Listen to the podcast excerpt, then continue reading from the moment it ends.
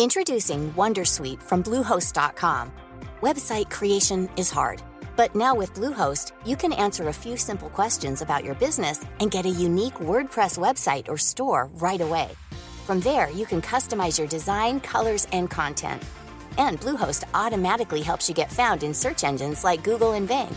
From step-by-step guidance to suggested plugins, Bluehost makes WordPress wonderful for everyone. Go to bluehost.com/wondersuite. Bonjour à tous et bienvenue dans le Rendez-vous Jeu, l'émission bimensuelle où on vous résume toute l'actu du jeu vidéo et de l'industrie du gaming. C'est parti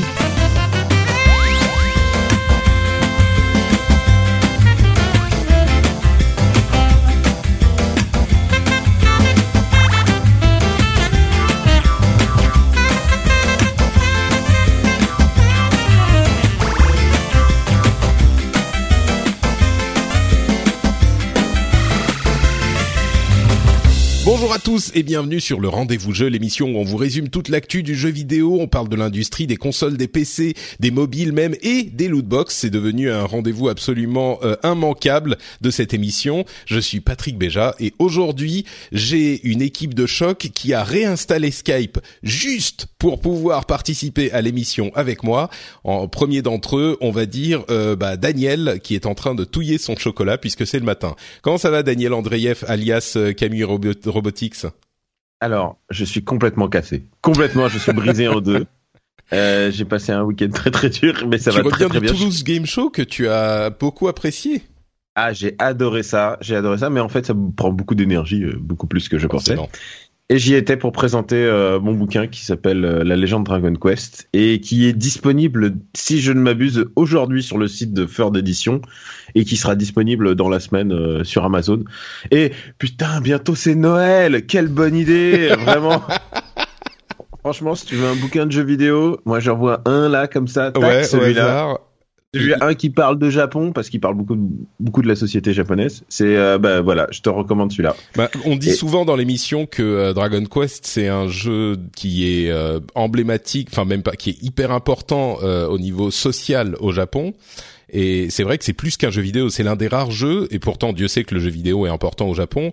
Euh, Dragon Quest c'est carrément au-dessus de tous les autres pour l'impact qu'il a eu sur le, le, le Japon en tant que, et la génération, notre génération au Japon quoi. Alors complètement, ouais. C'est vraiment genre c'est un lien social au même titre que bah, que comment dire que la Super NES en France ou tu vois ce genre, de choses truc, qui font ouais. que Mm. des gens ou Pokémon, tu vois, ou que des gens se reconnaissent d'une génération à l'autre. Et euh, et au Japon, elle est elle est fortement im- im- imprégnée à tel point que bah il y a des expressions courantes qui sont utilisées que que bah euh, que par les gens qui, qui y ont joué, mais on parle de millions de gens quoi. Ouais, ouais, et sûr. euh, moi, j'ai et- regardé euh, Yusha Yoshihiko saison 3 il y a quelques quelques jours, il y a pas longtemps. C'est vrai, mais putain, t'es un. Eh, t'es mais un- mais je suis un vrai- vrai nippophile, moi. Qu'est-ce que Ah ouais, ouais, Tu vois, on dirait ça pas rigole. comme ça, mais Non, non, non, non, mais t'es un vrai, c'est, c'est. Alors, il faut expliquer Yosha. Bah voilà, ça c'est un, un dommage collatéral de Dragon Quest, c'est que euh, bah il y a une série parodique qui repompe les codes de Dragon Quest et beaucoup de RPG, mais surtout Dragon Quest. Et euh, c'est un, c'est une sorte de sitcom complètement déluré. euh. ouais, c'est un petit peu du le, le Monty Python euh, japonais. Les deux saisons, les deux premières saisons sont très bien. J'avoue que la troisième m'a beaucoup moins plu, mais euh, mais oui, donc c'est c'est vraiment un phénomène. Bref, euh, C'est on entre pourra en Monty Python et reparler. Camelot. Pardon? C'est entre Monty Python et Camelot. Ouais. Voilà, c'est ça, ouais. Euh, mais donc, bref, donc euh, la légende Dragon Quest disponible dans toutes les bonnes crèmeries euh, à partir d'aujourd'hui, et c'est de Daniel Andreev, donc forcément de qualité. On a aussi, Ah merci, tu es adorable. on a, bah écoute, t'as réinstallé Skype euh, et retrouvé ton mot de passe juste pour être dans l'émission. Je peux au moins euh, vanter les qualités de ton livre. Euh, on a aussi, pour nous accompagner, le spécialiste international de l'industrie et analyste de renom, Oscar Lemaire. Comment ça va, Oscar? Ça va très bien. Bah, Je- écoute, alors, c'est moi, c'est- clair et j'ai- direct, c'est bien. J'ai j'ai passé un week-end un peu plus classique, donc euh, ça va, je vais bien, je suis Ouais, prêt. tranquille. Bon, tu vas me dire mes quatre vérités sur les loot box. J'ai hâte de, de savoir ce que tu en penses. Euh, et en euh, troisième compagnon ou quatrième compagnon, euh, l'inénarrable Cassim Ketfi qui nous rejoint. Est-ce que c'est la première fois que tu es dans le rendez-vous de jeu, Cassim Euh, oui, mais en même temps non. c'est la première fois que je suis dans, dans le même dans un même épisode de Rendez-vous Jeu que toi. Ah oui, c'est vrai qu'il y a le. Ah oui. Il y a l'épisode spécial que font les auditeurs, les slackers euh, au moment de l'E3, effectivement. Donc tu as déjà les, les, auditeurs qui écoutent euh, ces épisodes-là t'auront déjà entendu. Euh, bah merci de te joindre à nous. Euh, c'est très gentil de te lever tôt pour participer à l'émission. Et sans nous euh, étendre plus longtemps sur la préparation, on va commencer. Alors de quoi on va parler aujourd'hui? On a bien sûr les loot box. On va essayer de pas trop faire de redites, euh, mais quand même c'est un petit peu le. On dit en anglais the gift that keeps on giving. C'est vraiment euh, ça s'arrête jamais la joie des loot box. Et on en, on a passé beaucoup de temps là au dernier épisode euh, avec Jika et, et Thomas notamment à détailler tout ça. Donc on va essayer de pas trop faire de redites, mais il, il s'est encore passé des choses et on ne peut pas. J'ai l'impression d'être dans un rendez-vous tech et de parler d'Apple et au bout de trois épisodes à la suite, parce qu'Apple s'impose dans les news, on, bah, on l'actualité dont on en parle. Les auditeurs sont un petit peu en train de me dire mais euh, ça suffit, on en a marre. Et moi je me dis mais j'y peux rien. Bon, on parle de d'infos, donc euh, on parle de ce qui fait les news. Donc là c'est un petit peu le cas avec les lootbox, mais bon je pense que les gens sont quand même un petit peu plus intéressés en, en l'occurrence. On aura aussi les soldes avec plein de jeux euh, qui ont été en solde pour ce Thanksgiving, Black Friday, et on a eu plein de l'occasion, en tout cas pour ma part, de jouer à plein d'entre eux. Donc euh, on va en parler un petit peu. Euh, un petit bilan sur l'industrie pour l'année et puis quelques petites news en plus des ventes, des sorties, etc., etc. Mais donc, comme je le disais, les loot box, il s'est passé des choses. Je vais faire un petit résumé de ce qui s'est passé depuis l'épisode précédent.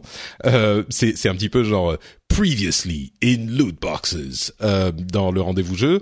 Et puis après, on va en parler entre nous. Alors d'abord, parlons un petit peu de Destiny 2. Euh, sur lequel il y a eu une série de euh, scandales et d'énervement de la communauté, puisque il se trouve que la communauté a découvert que, que Bungie avait manipulé euh, les taux d'obtention de points d'expérience, sachant que à chaque fois qu'on passe de niveau après le niveau 20, on obtient un Bright Engram qui est en fait une loot box. Et ils ont manipulé les taux d'obtention pour accélérer l'obtention dans les activités qui ne, ne fournissent pas ou on va pas compléter l'activité assez vite pour obtenir beaucoup d'XP, c'est-à-dire notamment les raids, et réduire l'XP pour les activités qu'on peut farmer, comme les événements publics, etc. Euh, en soi, c'est ça a l'air d'y avoir une explication un petit peu capillotractée, mais qui s'explique quand même. Le problème, c'est surtout que euh, Bungie n'en a pas parlé, et ils n'en ont parlé qu'une fois qu'ils étaient pris la main dans le sac. Et du coup ils ont dit non non c'est bon on désactive. Euh, bon en fait ça a pas trop bien marché c'était pas ce qu'on voulait mais bon euh, voilà. Personnellement je pense que les lootbox de Destiny restent complètement euh, inutiles. Et donc ça a pas un impact très grand mais ça fait quand même pas très propre et au-delà de ça, le fait qu'ils aient, euh, ils ont parlé d'autres améliorations au jeu qui euh, étaient problématiques pour la communauté, qui se réunissent un petit peu dans un ensemble de trucs qui font que la communauté est pas contente. Et moi, ce qui me surprend le plus, c'est que Bungie ait fait plus ou moins peu ou prou les mêmes erreurs que pour Destiny 1 euh, il y a trois ans de ça et qu'ils avaient corrigé avec The Taken King. Et c'est un petit peu surprenant qu'ils aient euh, pas retenu toutes les leçons de cette euh, de, cette de ce premier lancement et qu'on se retrouve un petit peu au même point. Mais ça dépasse un petit peu le problème des loot box. Euh, ça c'est Bungie d'un côté, de l'autre il y a euh, Star Wars Battlefront 2 bien sûr avec des explications sur le fait que euh, comme on s'en doutait avec une propriété intellectuelle comme euh, Star Wars, ils peuvent pas vraiment faire ce qu'ils veulent au niveau cosmétique. Et ils ont expliqué que bon Star Wars c'est quand même un petit peu sacré et qu'on peut pas se mettre à faire des Dark Vador rose et des Stormtroopers avec des couettes et des des chapeaux marrants. En même temps, euh, bon, ça et c'est pour ça qu'ils auraient fait un autre type de d'amélioration de, d'objets dans les loot box en même temps, moi, je trouve ça aussi, même encore plus capillotracté. Il y a quand même euh, des moyens d'avoir des, des, customisations différentes, surtout pour. Ça dépend des personnages. Bon, c'est vrai que Dark Vador, il a un petit peu le euh, le même look tout le temps, mais oh, il y a plein de personnages pour lesquels on pourrait faire différents looks et faire des trucs euh, cosmétiques. Luke, il a plein de looks différents. Luke Skywalker, enfin, tout ça part Dark Vador en fait. Et peut-être, bon, Kylo Ren, il pourrait avoir deux, deux trois. Ça, ça, serait possible. Et puis surtout, on a vu des leaks de changements sur la version PC des data mining, selon lesquels ils seraient effectivement en train de travailler sur des customisations cosmétiques. Donc peut-être qu'il y aurait au moins un changement vers des, des, des changements de, des lootbox pour des cosmétiques de manière hybride avec des, des, du gameplay aussi, mais peut-être uniquement du cosmétique. Donc c'est à voir. Euh, on ne sait pas où ils en sont, mais en tout cas ils semblent travailler là-dessus. Et puis l'action de EA euh, a, est descendue euh, de manière sensible ces dernières semaines avec le scandale. C'est pas si surprenant que ça, mais il faut quand même noter le fait qu'ils sont quand même beaucoup plus hauts qu'ils ne l'étaient l'année dernière. Donc ça va, ils sont, ils, accusent le coup, mais c'est pas non plus que les euh, gamers à, qui ont sorti les fourches et les pieux euh, peuvent euh, danser sur la tombe d'hier. Hein. On en est très très loin encore.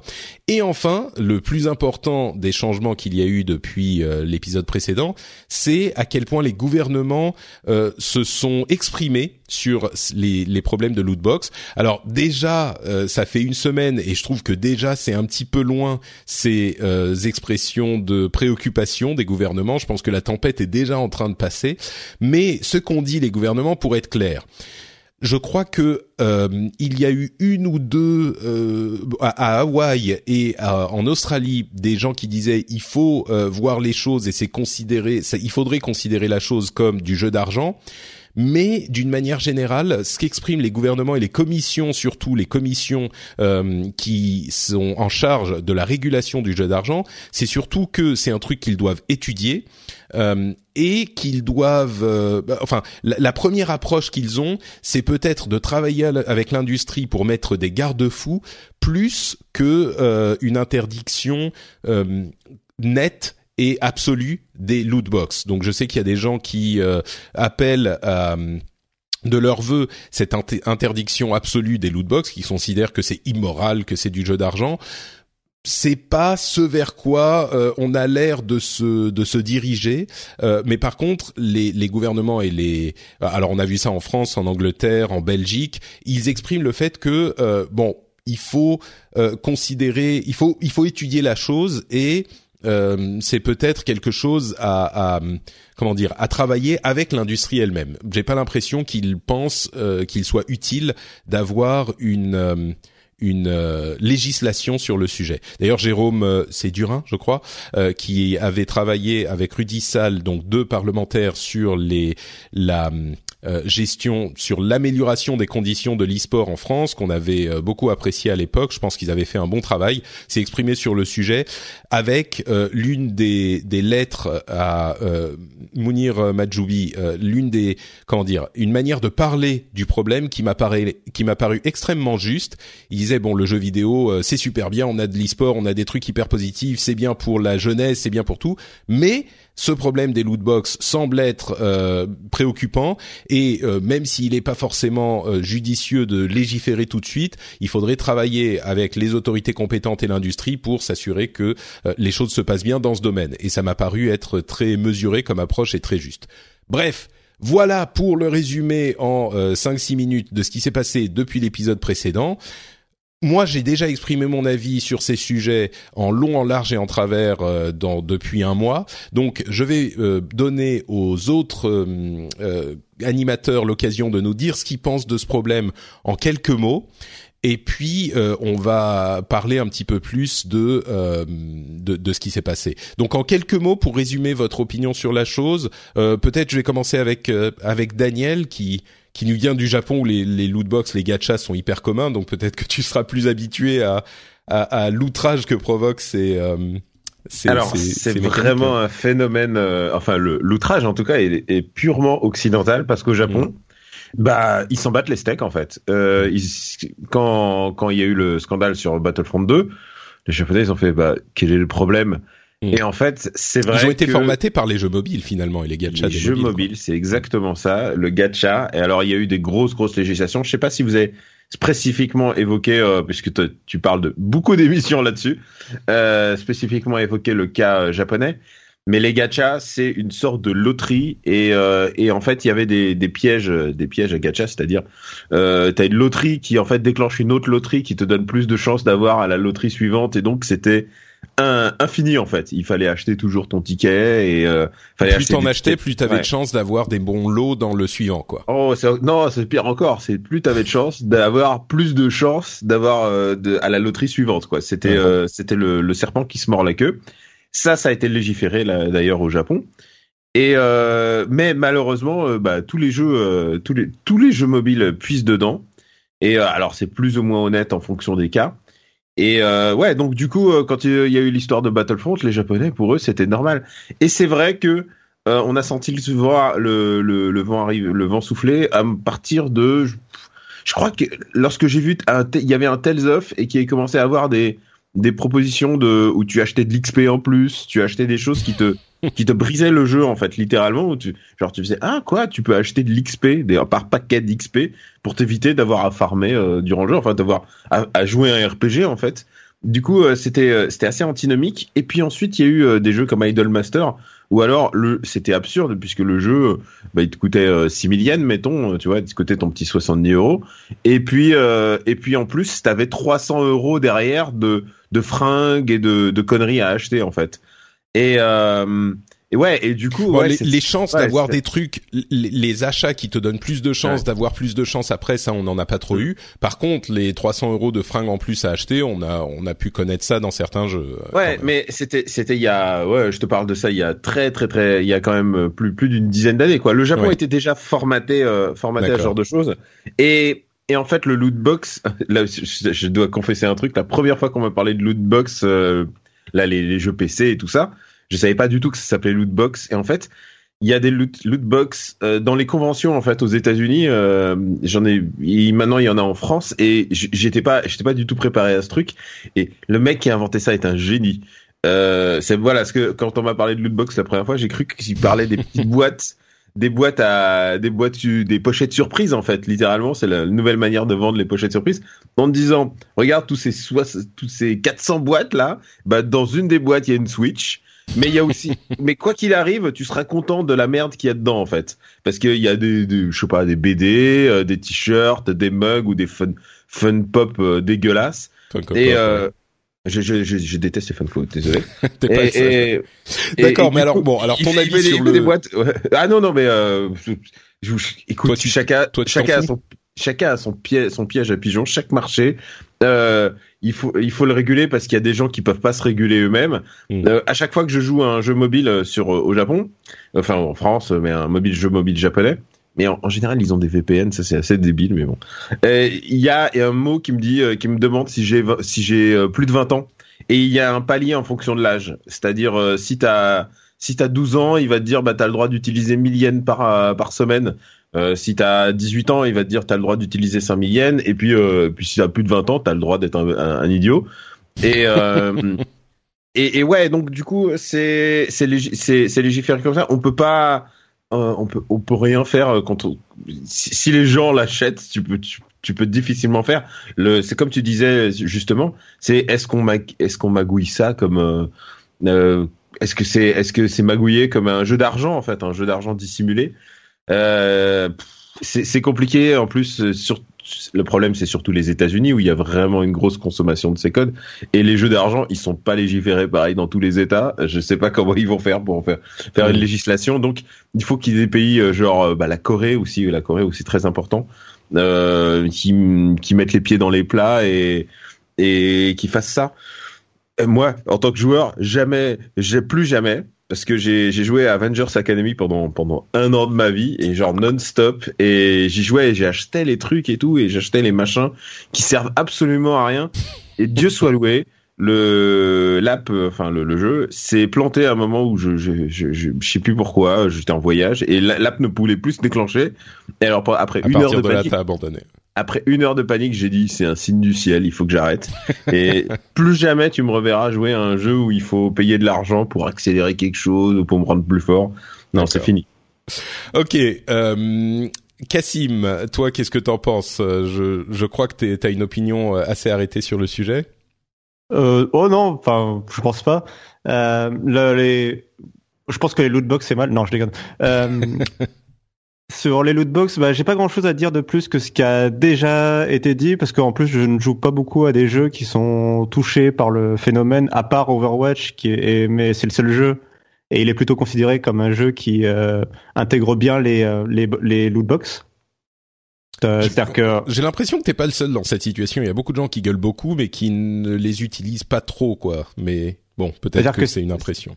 C'est-à-dire que Star Wars Battlefront, par exemple, bon bah moi déjà Star Wars ça me parle pas, désolé. Et puis ensuite, euh, ensuite Battlefront, euh, bah du coup j'ai pas eu envie de m'y intéresser après cette affaire de lootbox. C'est vrai qu'en plus, enfin déjà que le jeu à la base m'intéressait pas, si en plus euh, il y a un modèle économique qui est un peu bizarre, bon voilà. Donc personnellement, c'est pas un truc qui te qui t'hérisse Ouais, bah ouais, ça m'a pas touché énormément, sauf qu'en plus, voilà, le seul système de lootbox auquel j'ai eu affaire, c'est Overwatch, et moi, je trouve qu'il est à peu près euh, euh on dirait en anglais, c'est euh, il est bon, ouais, il est juste à la fois pour l'éditeur et pour le joueur. J'avais même l'impression des fois que, euh, surtout depuis que Overwatch, ils ont fait un patch où euh, ne, les lootbox ne te donnent plus vraiment de dupliquer, euh, sauf si vraiment t'as toute la collection. les lootbox ne peuvent plus te donner de dupliquer depuis ce patch, je trouve que même le système est plutôt positif pour le joueur que pour l'éditeur, quoi. Tu vois, enfin, il euh, y a vraiment, tu peux vraiment juste en jouant au jeu sans payer d'argent en plus, euh, obtenir facilement euh, tous les items, excepté éventuellement les items qui sont limités en temps pendant les événements euh, saisonniers, euh, voilà. Mais sinon. À mon avis, quand même, mais sur le principe des loot box, t'es bah, plutôt très très contre, plutôt bon, chacun fait ce qu'il veut, plutôt sur le système des lootbox, euh, plutôt euh, plutôt ça me va tant que c'est euh, tant que c'est Blizzard, ça me va moins quand c'est Electronic Arts bizarrement. euh, non, mais je pense que c'est bah, je pense que c'est comme tu dis souvent, je pense que c'est un c'est un nouvel élément de monétisation qui où les gens vont se tester, on va peut-être aller trop loin sur certains sujets et, et si on va vraiment trop loin, si l'industrie va vraiment trop loin, il y aura une, une régulation en place euh, pour euh, vraiment pour, pour encadrer, euh, contrôler les choses, encadrer. D'accord. Ok. Euh, enfin, Oscar, est-ce que alors toi tu disais que tu avais des choses à, à, préciser sur ce qu'on disait à l'épisode précédent avec Thomas.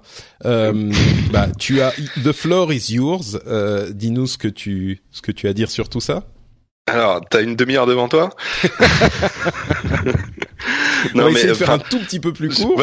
Je, je, je, vais essayer, je vais essayer de faire euh, de, de, faire court, mais mais ouais, je voulais je voulais déjà un peu rebondir à, ce que à ce que vous avez dit dans, dans la dernière émission et, euh, et, et, et rebondir aussi un peu sur le sur l'édito euh, qui est sorti dans Canard PC sur le sujet, euh, qui, qui qui disait en gros que euh, bah les, les éditeurs nous disent que ça, ça, ça coûte trop cher de faire un jeu maintenant, mais la réalité c'est que le, les éditeurs ils prenez l'exemple d'Electronic Arts, euh, Activision Blizzard et Ubisoft gagnent plein d'argent, euh, que leur euh, leur action en bourse se porte très bien, etc. Enfin, même si, comme comme tu l'as dit tout à l'heure, voilà, que, comme comme tu as dit tout à l'heure, l'action d'Electronic Arts a baissé, mais dans l'absolu, depuis le début de l'année, elle, elle, est beaucoup plus forte que qu'il y a un an, quoi.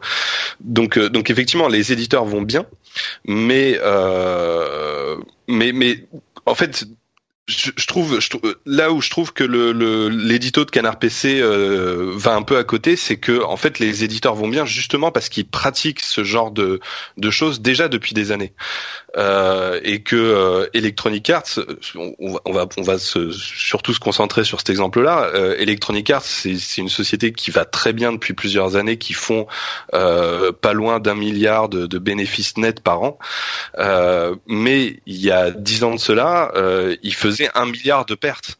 Euh, donc euh, ils, ont justement adapté leur, leur, business model pour euh, pour pour aller dans cette direction-là, et ça fait déjà des années que c'est appliqué, notamment avec FIFA, que les, les, les, Battlefield reposent sur énormément de, de, DLC qui sortent, etc. Et, et c'est ce truc-là qui marche et qui fait qu'aujourd'hui Electronic Arts gagne plein d'argent.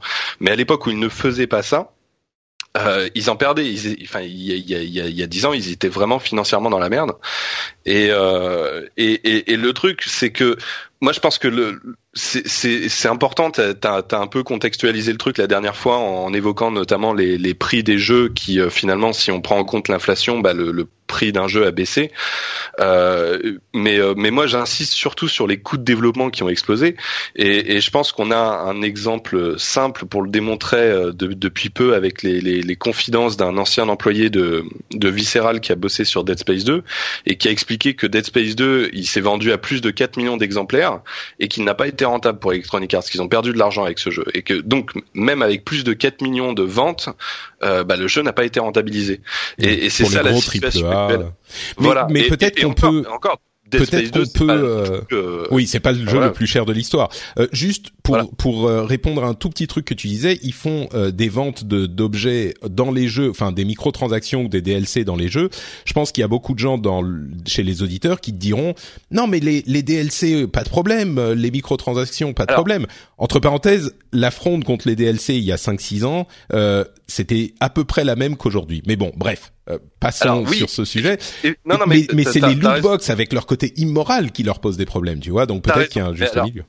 Justement, j'y viens, c'est-à-dire que parce que, euh, enfin vraiment, j'insiste encore juste deux secondes sur sur le sur la hausse des coûts de développement. Je, prends l'exemple de Dead Space 2 qui qui, qui avait besoin de, de, plus de 4 millions pour être rentable. Euh, tu tu prends un autre cas euh, d'un jeu qui est sorti il y a environ 20 ans, qui est le premier Tomb Raider, euh, qui qui était un jeu majeur de l'époque. Enfin en termes de budget, c'était pas c'était pas voilà, c'était un jeu qui est on pourrait le qualifier de d'équivalent du triple A de l'époque.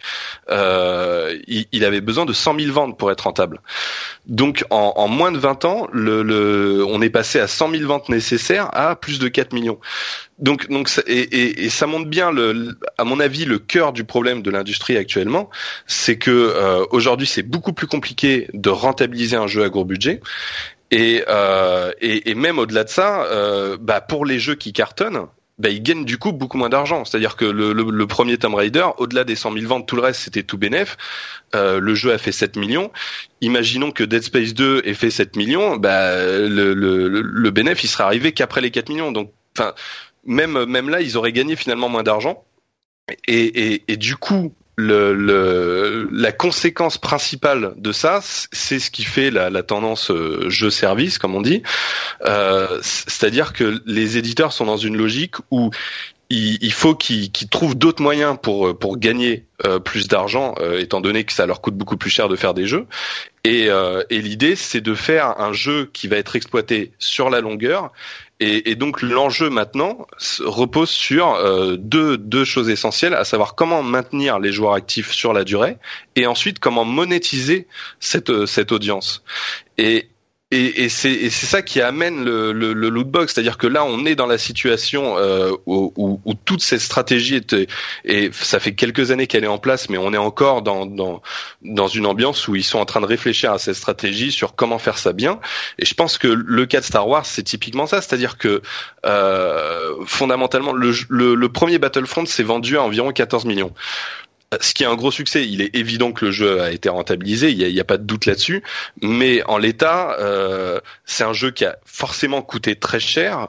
Donc finalement, 14 millions, ils ont gagné du fric, mais ils n'ont pas dû gagner énormément de fric. Surtout que euh, c'est un jeu à licence, donc ils, ils, payent du fric. Enfin, il y a, Disney qui prend des royalties dans le truc. Donc finalement, leur bénéfice est très limité. Euh, et, du coup, je pense que Electronic Arts ils disent voilà, on a on, a une, mine d'or avec la licence Star Wars, mais comment gagner vraiment un paquet de fric avec? C'est on, on peut pas se contenter juste de vendre des jeux, donc il faut euh, être dans cette logique de monétiser l'audience au-delà de de, de, de, l'achat du jeu à la sortie. Et que du coup, pour le premier Battlefront, ils ont tenté la, la technique classique qu'ils faisaient avec les Battlefield, à savoir beaucoup de DLC qui arrivent régulièrement. Sauf que on, a tendance à l'oublier avec tout le bordel qu'il y a eu euh, sur sur la polémique de Battlefront 2. Mais le premier Battlefront, il y avait déjà une polémique pas aussi importante, mais il y avait déjà une polémique sur le fait que bah, il y avait plein de DLC et que c'était scandaleux. Et, du coup, ils ont ils ont changé parce que ça posait aussi un problème par rapport au, au multijoueur, c'est-à-dire qu'il y avait des gens qui avaient acheté les DLC, d'autres pas, et ça segmentait la, communauté. Du coup, ils, ils, ont ils ont changé de stratégie avec cette suite en disant bah tous les DLC, toutes les maps supplémentaires qu'on sortira, elles seront gratuites, elles seront accessibles pour tout le monde, mais en revanche, on va essayer de gagner de l'argent avec des microtransactions, ce qui amène à ce problème-là. Donc fondamentalement, toute la question repose sur euh, comment essayer de gérer cette monétisation, comment essayer de ne pas aller trop loin, etc. Et, et clairement, Electronic Arts s'est planté dans, dans, ce cas, dans, dans cet exemple-là. Il y en a d'autres qui arrivent à gérer bien les choses pour qu'il n'y ait pas de problème, comme on, comme on a évoqué Overwatch. Mais, euh, mais c'est ça la tendance générale. Et, euh, et finalement, moi, mon, mon avis personnel là-dessus, c'est que euh, bah c'est on, se dirige malgré tout, même dans les cas où ça pose pas de problème, même dans les cas où on peut dire ouais il y a des microtransactions dans le jeu, mais finalement ça impacte pas mon jeu. Euh, je pense, enfin il y a des exemples, des, cas dans comme dans, dans Forza ou, ou dans Gran Turismo où où, où, où tu as des microtransactions et depuis depuis un moment déjà euh, et tu as, plein de gens qui disent bon ok il y a des microtransactions mais finalement ça ça, ça, ça pose pas de problème euh, euh, sur sur ma partie. Enfin moi ça me dérange pas je les je les je les, je les achète pas et ça pose pas de souci euh, mais même le principe je trouve est, est malsain parce que je, toute cette direction générale de s'orienter vers euh, vers ce business model qui consiste à le, le business model des jeux services en soi et je trouve assez malsain. Et, et, et, moi, je fais un peu la parallèle avec, euh, c'est assez lié, mais le, le, le free-to-play sur mobile et, euh, et, le problème du, du free-to-play sur mobile, c'est qu'aujourd'hui, euh, c'est le seul modèle qui, qui fonctionne. Et, et, tu ne peux plus, euh, tu, tu, ne peux plus essayer, tu ne peux plus viser un gros succès avec un jeu premium parce que euh, c'est, c'est, c'est, ça ne marche pas du tout quoi. Ouais, Donc, mais alors sur ce point, excuse-moi, je vais t'interrompre, mais moi la comparaison me paraît euh, assez inadaptée parce que sur mobile c'est un marché tellement différent parce que oui on peut on n'a pas de jeu premium ça marche pas sur mobile et mais le truc c'est que ça a jamais marché. C'est pas genre avant on faisait des jeux premium sur mobile, enfin quand on dit premium genre qu'on paye et, et, pas des free to play euh, et aujourd'hui on peut plus. Non, ça a jamais été le cas. Les jeux premium n'ont jamais euh, eu une telle euh, euh, quand les les mobiles ont vraiment explosé et quand on parle de beaucoup d'argent qui est fait sur mobile, ça a toujours été euh, ce type de mécanique. Et le truc c'est que le public est tellement différent. Euh, je dis pas qu'il y a jamais eu de jeu premium mais les, gens qui ont fait énormément d'argent sur mobile et la ruée vers l'or du mobile, ça a été les free-to-play. Et la raison, c'est que les joueurs mobiles sont des joueurs qui euh, ne sont pas généralement, en grande partie, qui sont pas hyper intéressés par euh, les jeux à la base. C'est des trucs pour les appâter. Il faut que tu leur fournisses quelque chose gratuitement. Ils sont pas prêts à, mettre de l'argent pour une expérience, contrairement à ce qui se passe chez les core gamers. Donc forcément, c'est du free-to-play euh, qui fonctionne chez euh, ce public-là. Ça ne veut pas dire que c'est forcément vers le même modèle qu'on se dirige sur les euh, consoles et sur PC. D'ailleurs, oui, il y a des jeux free-to-play sur console et sur PC, mais d'une part, ils fonctionnent quand même assez différemment, et d'autre part, ils représentent pas l'essentiel de euh, l'industrie du core gaming. Ces deux marchés qui sont hyper différents, et ça fait quoi, on va dire 5-6 euh, ans que le jeu mobile euh, est devenu hyper important et il y a cette ruée vers l'or. Euh, si le public était aussi prompt à répondre au même code sur les core games, sur les core games PC et consoles, bah on en verrait beaucoup plus aujourd'hui et on n'en voit pas énormément de ce type de jeu euh, sur euh, chez nous entre guillemets. Donc la comparaison entre les deux euh, écosystèmes pour moi a ses limites et les gens qui disent oh mais regarde c'est comme ça sur mobile ça va devenir comme ça sur euh, sur euh, chez nous aussi font un raccourci qui est beaucoup trop rapide pour moi. Euh, juste pour rebondir sur ça, à mon avis, alors bon, d'une part, il y a eu des jeux premium sur euh, mobile quand même, enfin, et des jeux à succès au début du mobile en particulier. Je pense à Angry Birds, qui avait okay, tout ce qu'il y a de plus premium. Un autre. Monument Valley. Non mais arrête-toi. Alors non non. non mais non mais d'autres jeux après j'ai moi sur non, Android, mais quand, quand, gratuit, quand, on parle mais, de la ruée euh, vers l'or là ce dont on parle c'est des gens qui qui font des des, des millions et des milliards euh non, Valley il a marché. Je, je, je, je suis d'accord avec Oscar. Patrick. Vas-y Oscar. M effectivement. Ah bah voilà. Alors d'autant plus. Vas-y encore plus. Parle autant que tu veux. non mais effectivement, si, si on prend l'exemple de Monument de Valley, effectivement, il y a il y a encore des succès premium qui arrivent de temps en temps, mais Monument de Valley c'est un c'est un vrai succès à l'échelle d'un d'un petit studio indé quoi. Euh, à, à l'échelle d'une grosse société, euh, euh, ça représente rien. Enfin. Non mais bien sûr, mais. Je, Typiquement, je prends, je prends juste l'exemple de, de, de, Mario Run, qui, je pense, a rapporté beaucoup plus d'argent que Monument de Valley, mais à l'échelle de Nintendo, Mario Run, c'est un bid. C'est c'est un échec commercial, quoi. Non, mais euh, maintenant, aujourd'hui, de toute façon, c'est établi que c'est euh, effectivement le free-to-play. Là, je suis d'accord avec vous. Je parle juste qu'au début, de l'arrivée du marché mobile euh, dans, à l'époque des premiers iPhones, etc. C'était pas aussi clairement défini que. Oui, euh, et donc, parle il y a, 10 ans, Cassim. Là, c'est pas bah, c'est pas le même marché. C'est l'évolution de marché. Oui, mais on a, mais c'est pas le même marché. Si on parle du marché du free-to-play, ils, ils, dépensent des millions par jour en marketing et ils engrangent des, des dizaines et des centaines de millions par mois. C'est pas du tout la même échelle. C'est de ça qu'on parle quand on parle du succès du mobile.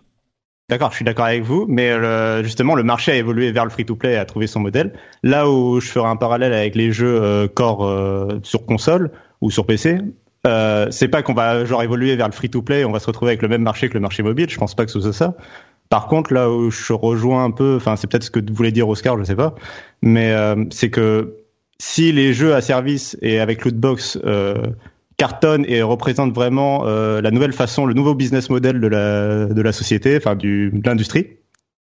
On n'aura plus de, enfin, on risque de se retrouver sans jeu, sans euh, système de service et de lootbox et de euh, mise en service du jeu parce que on n'aura plus les budgets, enfin les triple A. Tu pourras plus faire un triple A sans ce sans ce business model là quoi. Non, mais effectivement, c'est ça que je voulais dire, c'est-à-dire que vraiment, et, et, et c'est là où j'insistais sur pour, sur le fait de contextualiser le, la situation de, de l'industrie, des coûts de développement qui explosent et qui euh, force, j'ai envie de dire, les éditeurs à aller dans cette direction parce que, enfin, faut avoir conscience que, euh, enfin, je, je, trouve ça un peu facile de dire euh, bon, les, éditeurs font des conneries, ils pensent qu'au fric, mais l'industrie déjà provoque cette situation-là et qui, à mon avis, est très inquiétante euh, parce que effectivement, euh, le, pour, pour, rester dans l'exemple de Star Wars et d'Electronic Arts, le, le, le, projet qu'ils ont annulé chez Visceral, euh, réalisé par euh, Amy Henning, qui est, qui est la créatrice de d'Uncharted, qui était censé être un jeu dans le même style d'Uncharted, c'est-à-dire un jeu solo linéaire, euh, bah, ils l'ont annulé et, et, Electronic Arts a expliqué clairement parce que c'était un jeu solo linéaire et que et, et que c'est pas ce qu'on veut faire et que et, et qu'ils veulent faire un jeu qui puisse être monétisé sur la durée, un jeu service quoi. Et que je suis d'accord sur ce point. C'est ça qui est, qui est qui est dangereux comme situation, quoi. Alors, je comprends que ça soit ça soit le cas et que c'est préoccupant pour certains, mais je crois aussi euh, qu'il y a un autre élément que les gens perdent perdent de vue quand on a ce débat, c'est que pour ces studios là ce qu'ils cherchent, c'est des profits colossaux et donc des budgets colossaux et donc des moyens de monétisation euh, particuliers. Et même si je pense qu'on est tous d'accord que Battlefield 2 est allé trop loin, ça, je pense qu'on sera tous d'accord pour le dire. Mais ça, veut pas dire que euh, les autres jeux, et je reviens encore sur l'exemple de Destiny 2, et malgré les, les, problèmes récents, Destiny 2, Shadow of War, qui ont été crucifiés sur la place publique, alors que tous ceux qui ont joué, ou la plupart des gens qui ont joué, sont d'accord sur le fait que, ben non, en fait, c'est pas du tout un problème les lootbox, et pour ces énormes studios qui font du triple A euh, et qui en sortent euh, et qui sortent une dizaine de jeux chaque année, oui, c'est ce genre de choses qu'ils recherchent.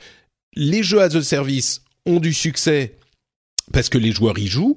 Et ensuite, ça ne veut pas dire que tous les studios font ça.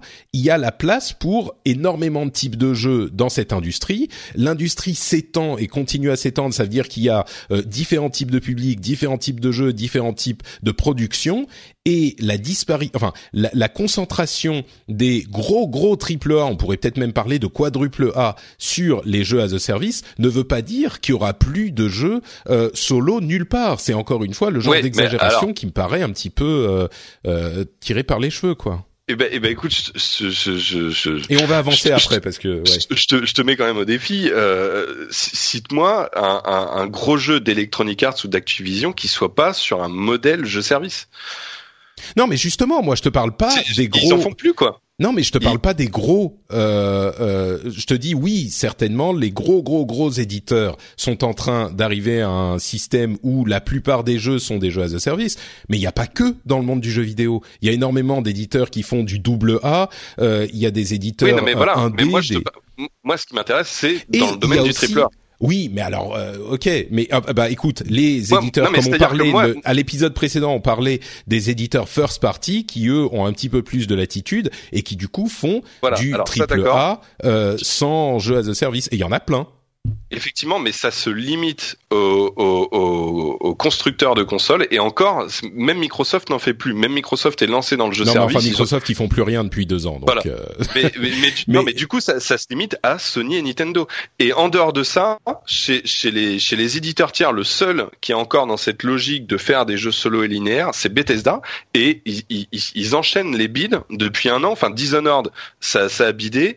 Euh, Prey, ça a bidé. Euh, Wolfenstein, oui, pareil. Et non, Bill Wolfenstein, il a pas bidé. Wolfenstein 2, enfin, on n'a pas encore les chiffres, mais je pense qu'il marche pas trop mal, non? Euh, si, Doom, si, il, non, a non, réussi, il a marché.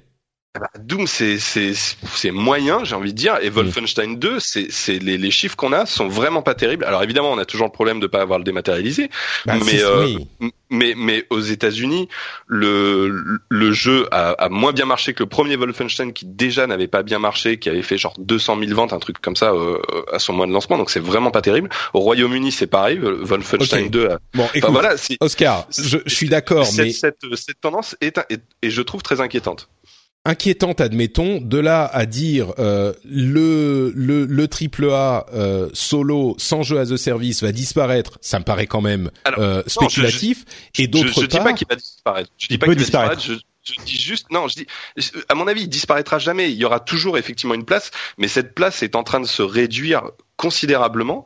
Et, mais et, c'est normal, l'industrie évolue. D'une part, je suis pas certain Oui, qu'il va disparaître, on est d'accord. Et d'autre part, je dis pas que c'est anormal. Je- Ouais. Je dis juste que c'est mauvais. bah, c'est, c'est, je suis pas convaincu que les jeux as a service ne plaisent pas aux gens, quoi. Au contraire, Ah, si, oui, si mais- non, ça mais marche tellement, c'est que les Oui. gens y jouent. Non, mais, Ah et non, les free-to-play, les gens aussi adorent, hein, tu sais, il y a Mais pas oui, de problème. non, hein. mais voilà, clairement. Mais c'est, Non, mais, mais- moi, je, je Je sais pas trouve ça mauvais, quoi, comme, comme, comme D'accord. évolution. C'est, Bon. enfin voilà. Pour revenir Après, sur la bah- question spécifique des euh, des, des loot box, d'ailleurs, euh, je voulais évoquer, est-ce que les euh, les les jeux, euh, enfin, je suis désolé, mais moi je trouve ça, euh, je je comprends pas. Il y a tellement eu de jeux solo euh, qui excellents cette année. Il y en a eu tellement. Euh, oui, c'est peut-être pas les énormes AAA qui ont un budget de euh, 200 millions de dollars, mais je comprends pas c'est-à-dire que si les budgets explosent, les budgets des AAA, avant ils coûtaient euh, 50 millions, aujourd'hui ils coûtent 200 millions. Donc ceux qui coûtent 200 millions, il y a, ça devient des jeux a service et c'est les plus gros AAA. Mais les jeux qui avant coûtaient 50 millions, eh ben ils coûtent toujours 50 millions et c'est des jeux qu'on considère plus comme AAA parce que les AAA il en faut toujours plus. Donc aujourd'hui mécaniquement c'est devenu des AA, mais c'est quand même des jeux solo de qualité. Euh, Enfin, je comprends pas pourquoi on, on, on ne n'accepte pas que ces jeux sont encore là. Il y en a cette année, je pourrais t'en citer 10 sans réfléchir, quoi. Non, mais encore une fois, moi, je, je, je dis pas, euh, je, je suis d'accord avec toi. Ils sont encore là pour l'instant. Moi, je te parle juste du, du, Mm. du, du futur, quoi. Je, enfin, vraiment, l'e- l'exemple de Bethesda est pour moi le, le, le truc le qu'il faut le plus surveiller. Euh, malheureusement, on n'a pas, c'est une, société privée, donc on, on connaît pas l'état de leurs finances. Mais le, le, les bids qu'ils ont enchaînés avec euh, avec des jeux solo euh, en dehors, de toute façon, c'est pas compliqué. Chez eux, il y a que Fallout et Elder Scrolls Ouais, qui non, marchent, mais- quoi. Alors là, juste, enfin, euh, sur Bethesda quand même, parce que ça fait deux fois qu'on le cite, euh, et je, enfin, moi, je m'arrêterai là ce- sur ce débat, quoi. Mais euh, Bethesda, euh, enfin, le problème, c'est Bethesda, quoi. C'est pas le, c'est pas leur jeu, quoi.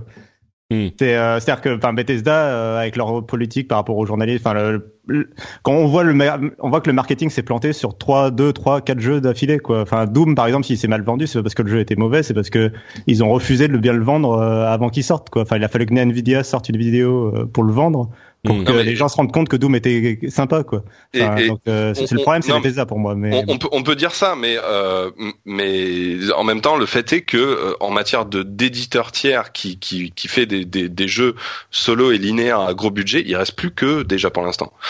Donc euh, si eux Ouais. arrêtent de faire ça, c'est c'est fini. Il y aura plus que les constructeurs, quoi. Ouais, je, suis- je ouais, je suis d'accord. Je suis d'accord sur le constat. Je suis pas convaincu sur les conclusions, mais bon, on va, on, on a dit chacun ce qu'on en pensait. Juste un petit détour par qu'est-ce qui se passe si les loot box sont euh, complètement bannis. Je pense que ça arrivera pas, mais euh, si c'était le cas, je crois qu'il faut euh, voir ce qui s'est passé ailleurs et il y a toujours des moyens de détourner l'idée que les box sont complètement bannis. Il y a des trucs notamment qui sont passés en Chine avec euh, oui, on vend euh, des enfin euh, je suis pas certain que ça soit en Chine par contre, mais on vend un objet et en bonus vous avez genre 50 loot box. Donc c'est détourné, c'est des c'est hyper compliqué à à euh, implémenter et à euh, à comment dire il y a plein de loopholes, il y a plein de petites astuces que les éditeurs vont trouver pour euh, pour contourner euh, ces, ces interdictions. Et moi, j'y crois pas trop. Au-delà du fait que est-ce que c'est des jeux d'argent, est-ce que c'est pas des jeux d'argent, euh, je crois que ça serait vraiment compliqué d'implémenter un, une interdiction de totale de but en blanc. Mais bon, peut-être il y a certains qui le souhaitent. Pour conclure, et vraiment en deux minutes, j'aimerais vous demander à chacun ce que vous aimeriez, euh, ce que vous penseriez, ce que vous pensez qui serait sain de voir implémenté comme euh, régulation ou euh, accord de l'industrie. vraiment en quelques mots, qu'est-ce que qu'est-ce que vous vous aimeriez voir arriver dans ce dans les conclusions de ce débat? Bah, redonnons la parole à Oscar puisqu'il est il est tout prêt à, à, à tout nous expliquer. Euh, non, non, honnêtement, là-dessus, j'ai pas vraiment d'avis. Enfin, je. Est-ce que tu aimerais voir une interdiction, par exemple?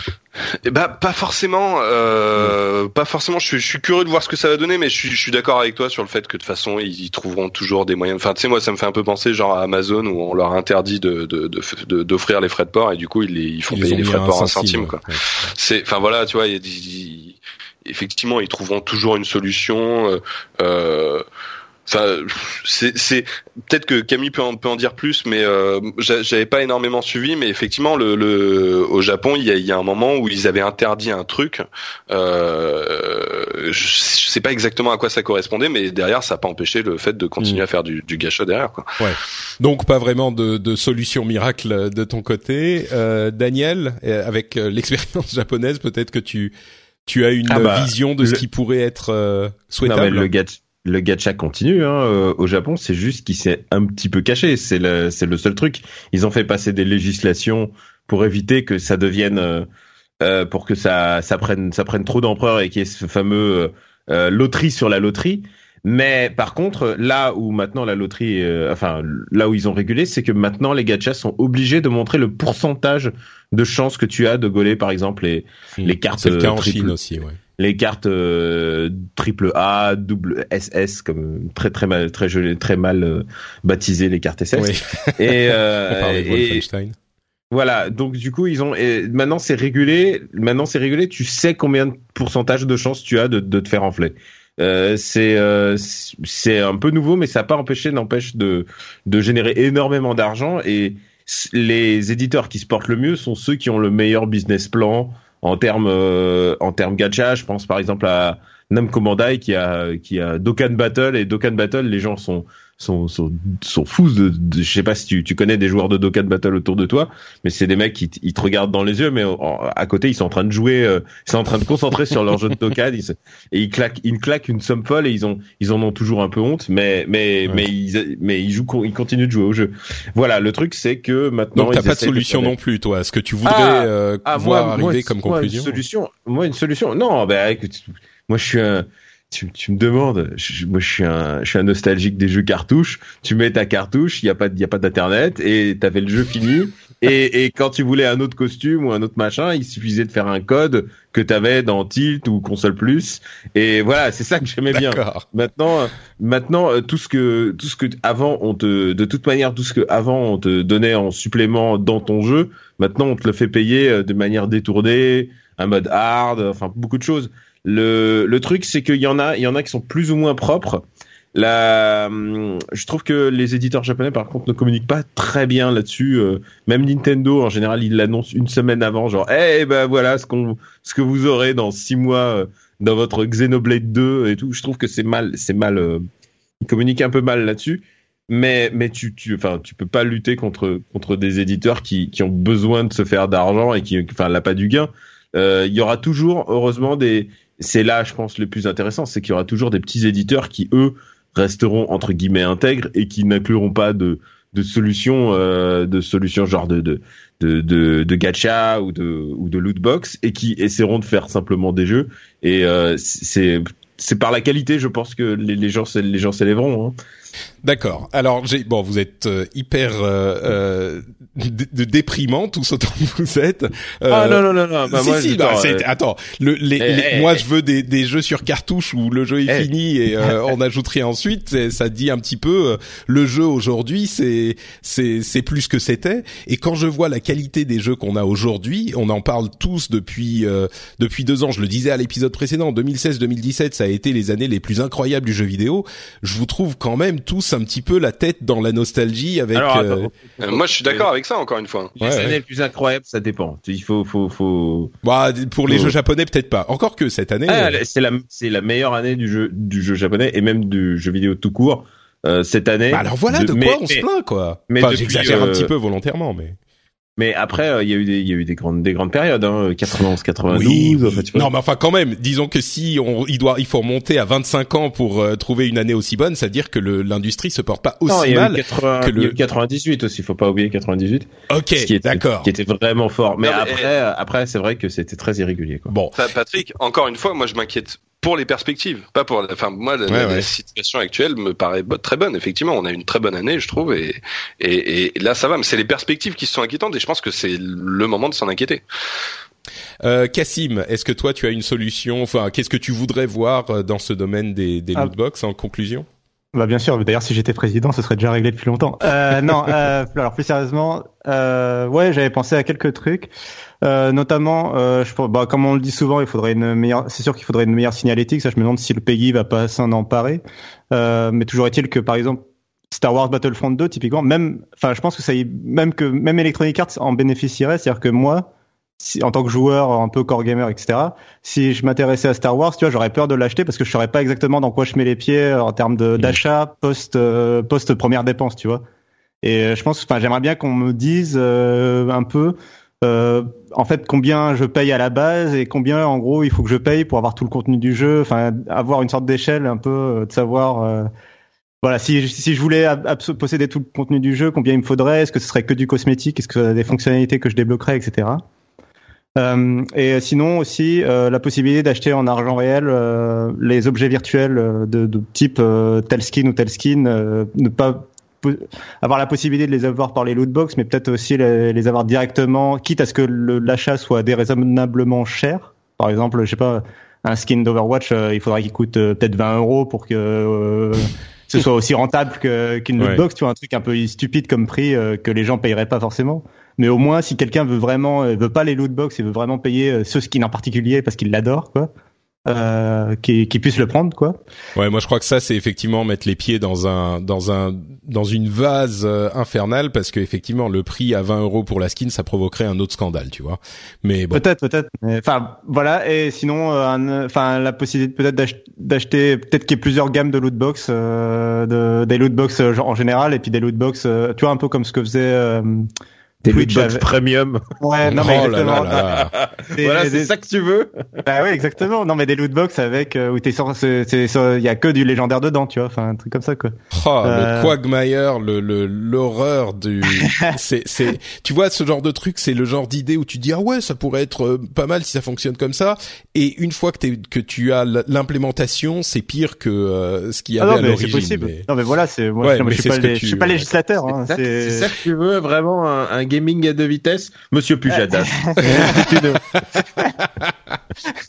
ben, bon, alors moi, ce que j'aimerais arriver, je pense que euh, j'ai une euh, vision un petit peu plus mesurée de tout ça.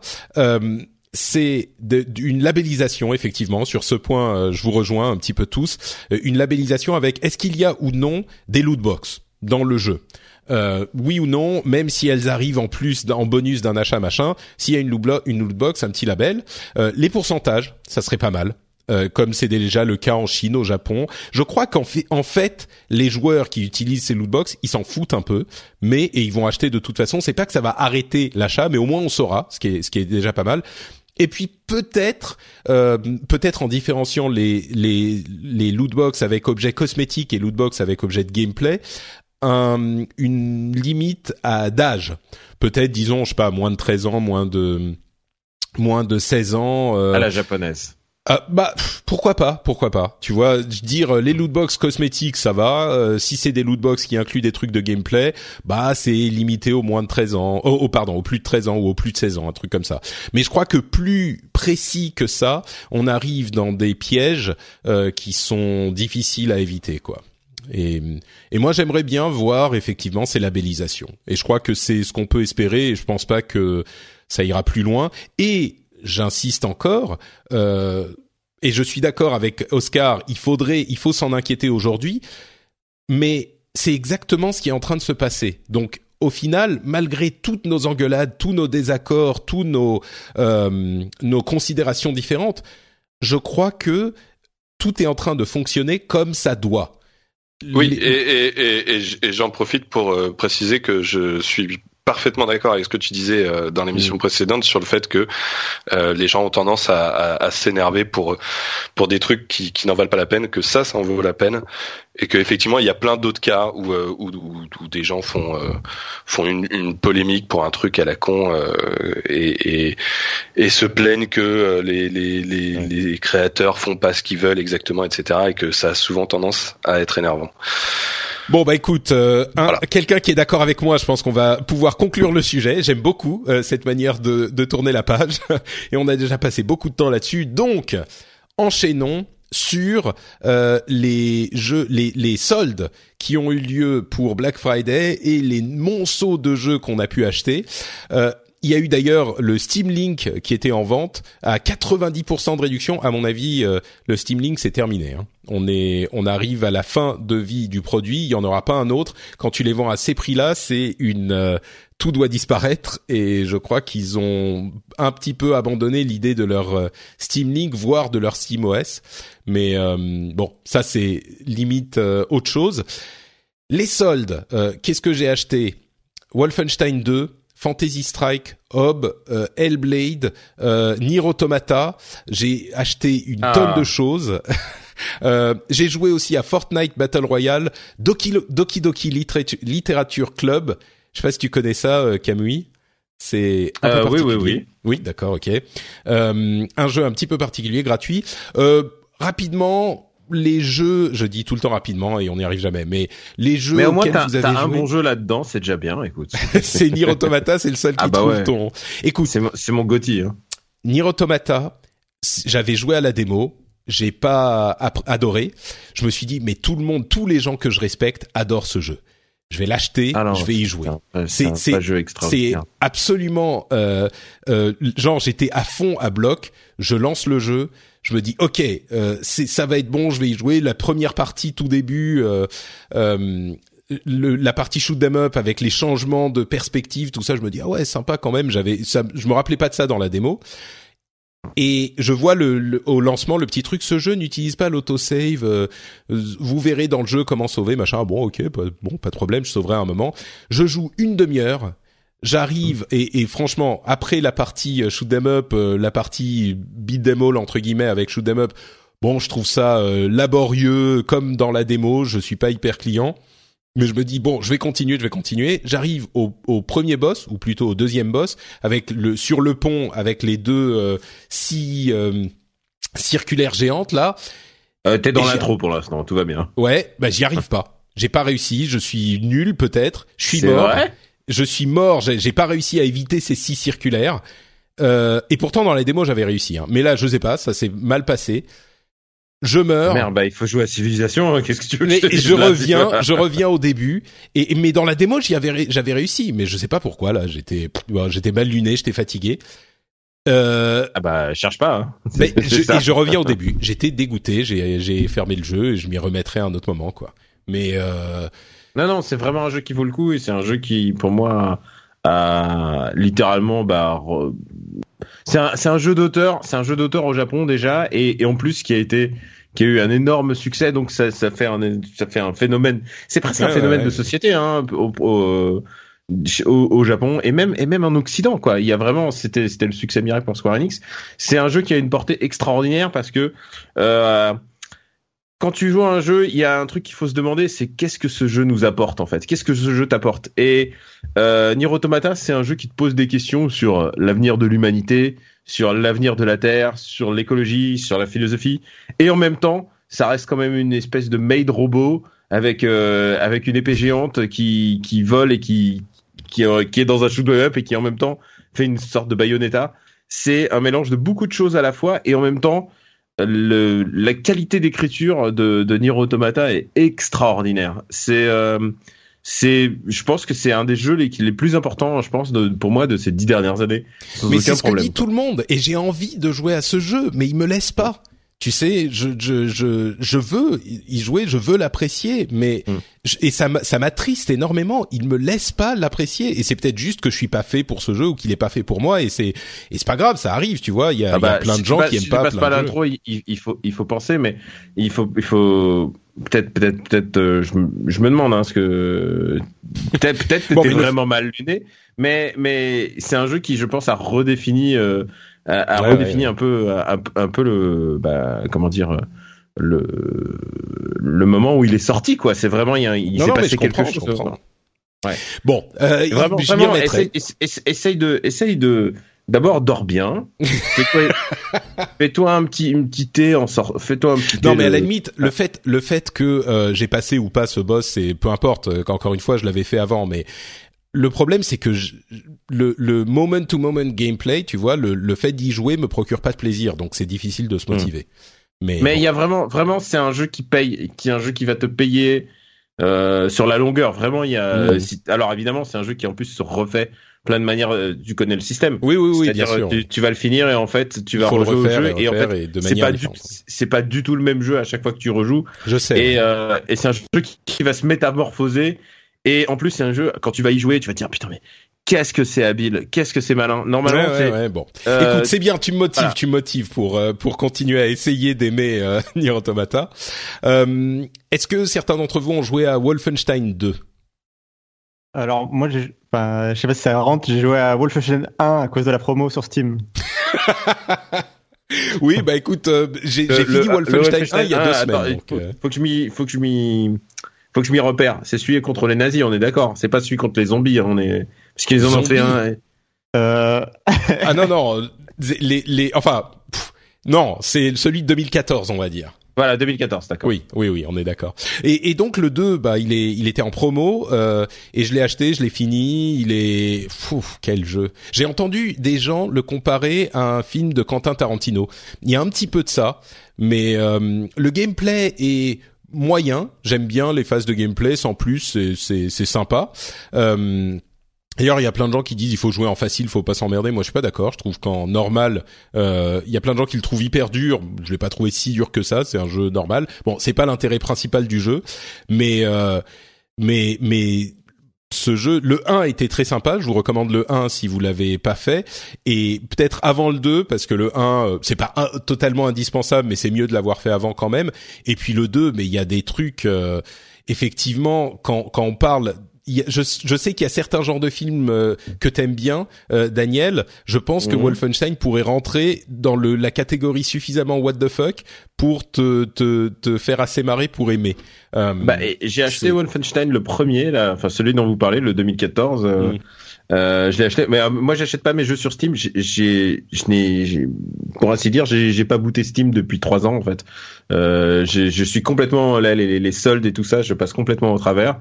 Et je me suis payé par contre le jeu pour 10 euros et, il est dans ma pile de, de jeux à faire. Ouais, un jeu où, tu, où tu tabasses des nazis. Écoute, je, je suis que je suis que positif. Et en plus on m'a on, m'a dit que l'histoire est assez rigolote, que le mec il fait de la narration à la première personne et tout. Ça, tout ça, ça me branche, ça me branche. Et tu sais quoi? Je vais passer Noël au show. Voilà, ça va, ça va être un de mes jeux de Noël. Ça va être, ça va être Alors passe le premier niveau. Euh, le premier niveau du 1 est un petit peu laborieux et après ça commence. Alors moi je passe le premier niveau moi. Ça par contre je, je le fais régulièrement dans les. Toi tu arrives. ouais, je t'assure. Euh, le le 2 est alors la, le premier tiers est, est classique et il y a une série de trucs qui se passent au, au à un moment du jeu où c'est vraiment what the fuck sur what the fuck et c'est euh, alors je spoilerai pas mais c'est ça vaut le coup. Ça vaut le coup de le faire. Euh, c'est le genre de truc que dont on se souvient, on va dire. Euh, j'ai aussi joué tiens à Fantasy Strike. Est-ce que vous savez ce que c'est Fantasy Strike? Non plus, d'accord? Alors Fantasy Strike, c'est un jeu de combat hyper facile. Euh, c'est euh, Games, euh, un type qui s'appelle Sirlin, qui a développé ce jeu. Et il y a plusieurs euh, équipes qui sont attaquées à l'idée de faire un jeu de combat facile. Il y avait Rising Thunder il y a quelques mois de ça qui s'est planté. Et Fantasy Strike, il est pas mal du tout. Il a des idées de, il est en early access pour le moment, mais il a des idées de design hyper hyper intéressante.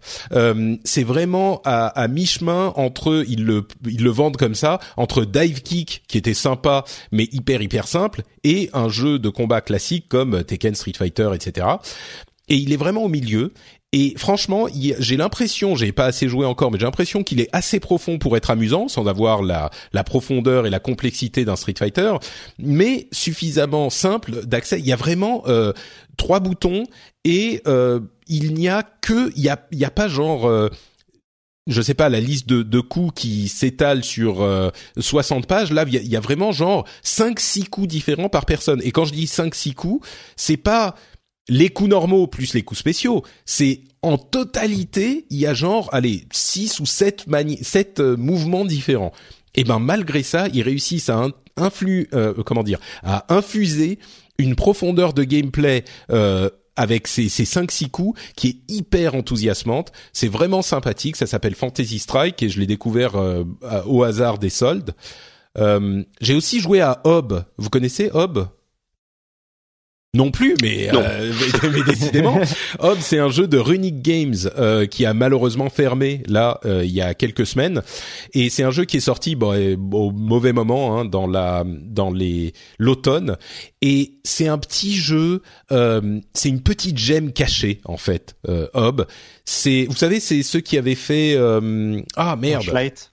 Torchlight, merci Cassim. et c'est une sorte de mélange entre Zelda et Metroidvania assez simple dans un monde où le, le, le la mécanique a s'est mélangée avec la nature et c'est c'est beau, c'est calme, c'est ah c'est super. Euh, Mais t'écris ça comment, Hob? H O B. H O. Ouais, Hob. Euh, donc bon, je vais pas en parler plus. C'est pas le, jeu de l'année, mais c'est juste un petit, un petit, petit bonbon, un petit truc euh, enthousiasmant quoi. C'est beau, la musique est belle, le, les animations sont belles, tout est beau dans ce jeu. C'est poétique, c'est, c'est, très très sympa. Euh, Hellblade que j'ai chopé aussi. Alors le fameux euh, double A fait à la manière d'un triple A. Euh, j'ai joué peut-être une heure, une heure et demie. Euh, c'est d'une beauté aussi, mais là pour le coup c'est plutôt dans l'école photoréaliste. Et je comprends que ça soit genre euh, type triple A parce que les graphismes sont des graphismes de triple A. Je pense que la production reste une production de double A quand même. C'est relativement limité dans son étendue, mais qu'est-ce que c'est beau ce jeu, c'est incroyable. Bah, c'est Ninja Theory le Exactement, ouais. Le studio, les mecs qui avaient fait euh, Evan Histoire, tout ça. Euh, tout à fait. Ouais. Euh, le, le, Devil May Cry aussi, le dernier Devil May Cry. Et, et sur ce jeu-là, euh, ils sont ils sont rentrés dans leurs frais récemment, après trois mois après la sortie. Donc c'est pas du tout les budgets explosifs dont on parlait tout à l'heure. Euh, c'est un jeu particulier. Il y a une ambiance sonore. En fait, on rentre dans la psychose de ce personnage qui est un petit peu genre médiéval fantastique, mais euh, et euh, mythologie nordique. Et on rentre dans sa psychose. C'est une animation mais incroyable, euh, une animation du visage, un motion capture, une, un jeu d'acteur super super bon. Et ça plonge dans l'ambiance de psychose où elle entend des voix autour d'elle pendant qu'elle mène sa quête. C'est très très particulier intéressant, hyper intéressant. C'est pas un jeu que je recommanderais forcément à tout le monde, mais mais hyper intéressant. Euh, j'ai testé Fortnite Battle Royale, ça au moins vous l'avez testé, non? Non plus. J'ai testé, testé, Hellblade moi, mais pas. je, ah, je, je, joue pas du tout sur PC, je suis désolé. Ah bon, écoute, bah Battle Royale, Fortnite, euh, bah, c'est pas compliqué. Fortnite Battle Royale, moi je me disais ah ça va être différent de PUBG. En fait. Euh, cud quoi. C'est alors PUBG il a les graphismes de CS:GO, je caricature, et Fortnite a des graphismes cartoony, mais c'est exactement la même chose. Mais alors exactement, mais pile pile la même chose. Hein. C'est, euh, je suis sûr que les gens qui jouent beaucoup trouveront des différences. Il y a les histoires de construction de machin dans, dans Fortnite, mais euh, c'est c'est surprenant. Et du coup, comme j'aime pas Battle Royale, ça m'a pas plu non plus. Euh, Cassim, tu disais que t'as joué à Hellblade, t'es client du coup? Ouais, bah c'est mon copain qui l'a surtout qui a joué, qui est euh, un gros gros fan. Et moi, du coup, là ce week-end, j'ai pu en profiter. Il l'avait acheté sur GOG, donc j'ai pu profiter de son. Euh, j'ai pu télécharger le jeu et y jouer euh, sur mon PC et tester un petit peu. J'ai joué que quelques heures, effectivement. J'ai fait en gros, bon, j'ai fait deux boss quoi, en fait. Hmm. donc je suis pas allé très très loin non plus. mais non, non, c'était oui, effectivement, c'est très particulier, c'est très intéressant. Effectivement, je comprends aussi pourquoi on parle de, de entre guillemets de production triple A avec euh, ces graphismes. Euh. Enfin, c'est vrai que, enfin, graphiquement, ça fait très penser à un triple A, mais effectivement, ça a pas du tout la, la production. Euh, ce serait un triple A si c'était open world de partout et ça, si ça faisait si ça faisait cinq fois la longueur de ce qui est prévu. Enfin, parce que c'est un jeu qui est assez court, quoi.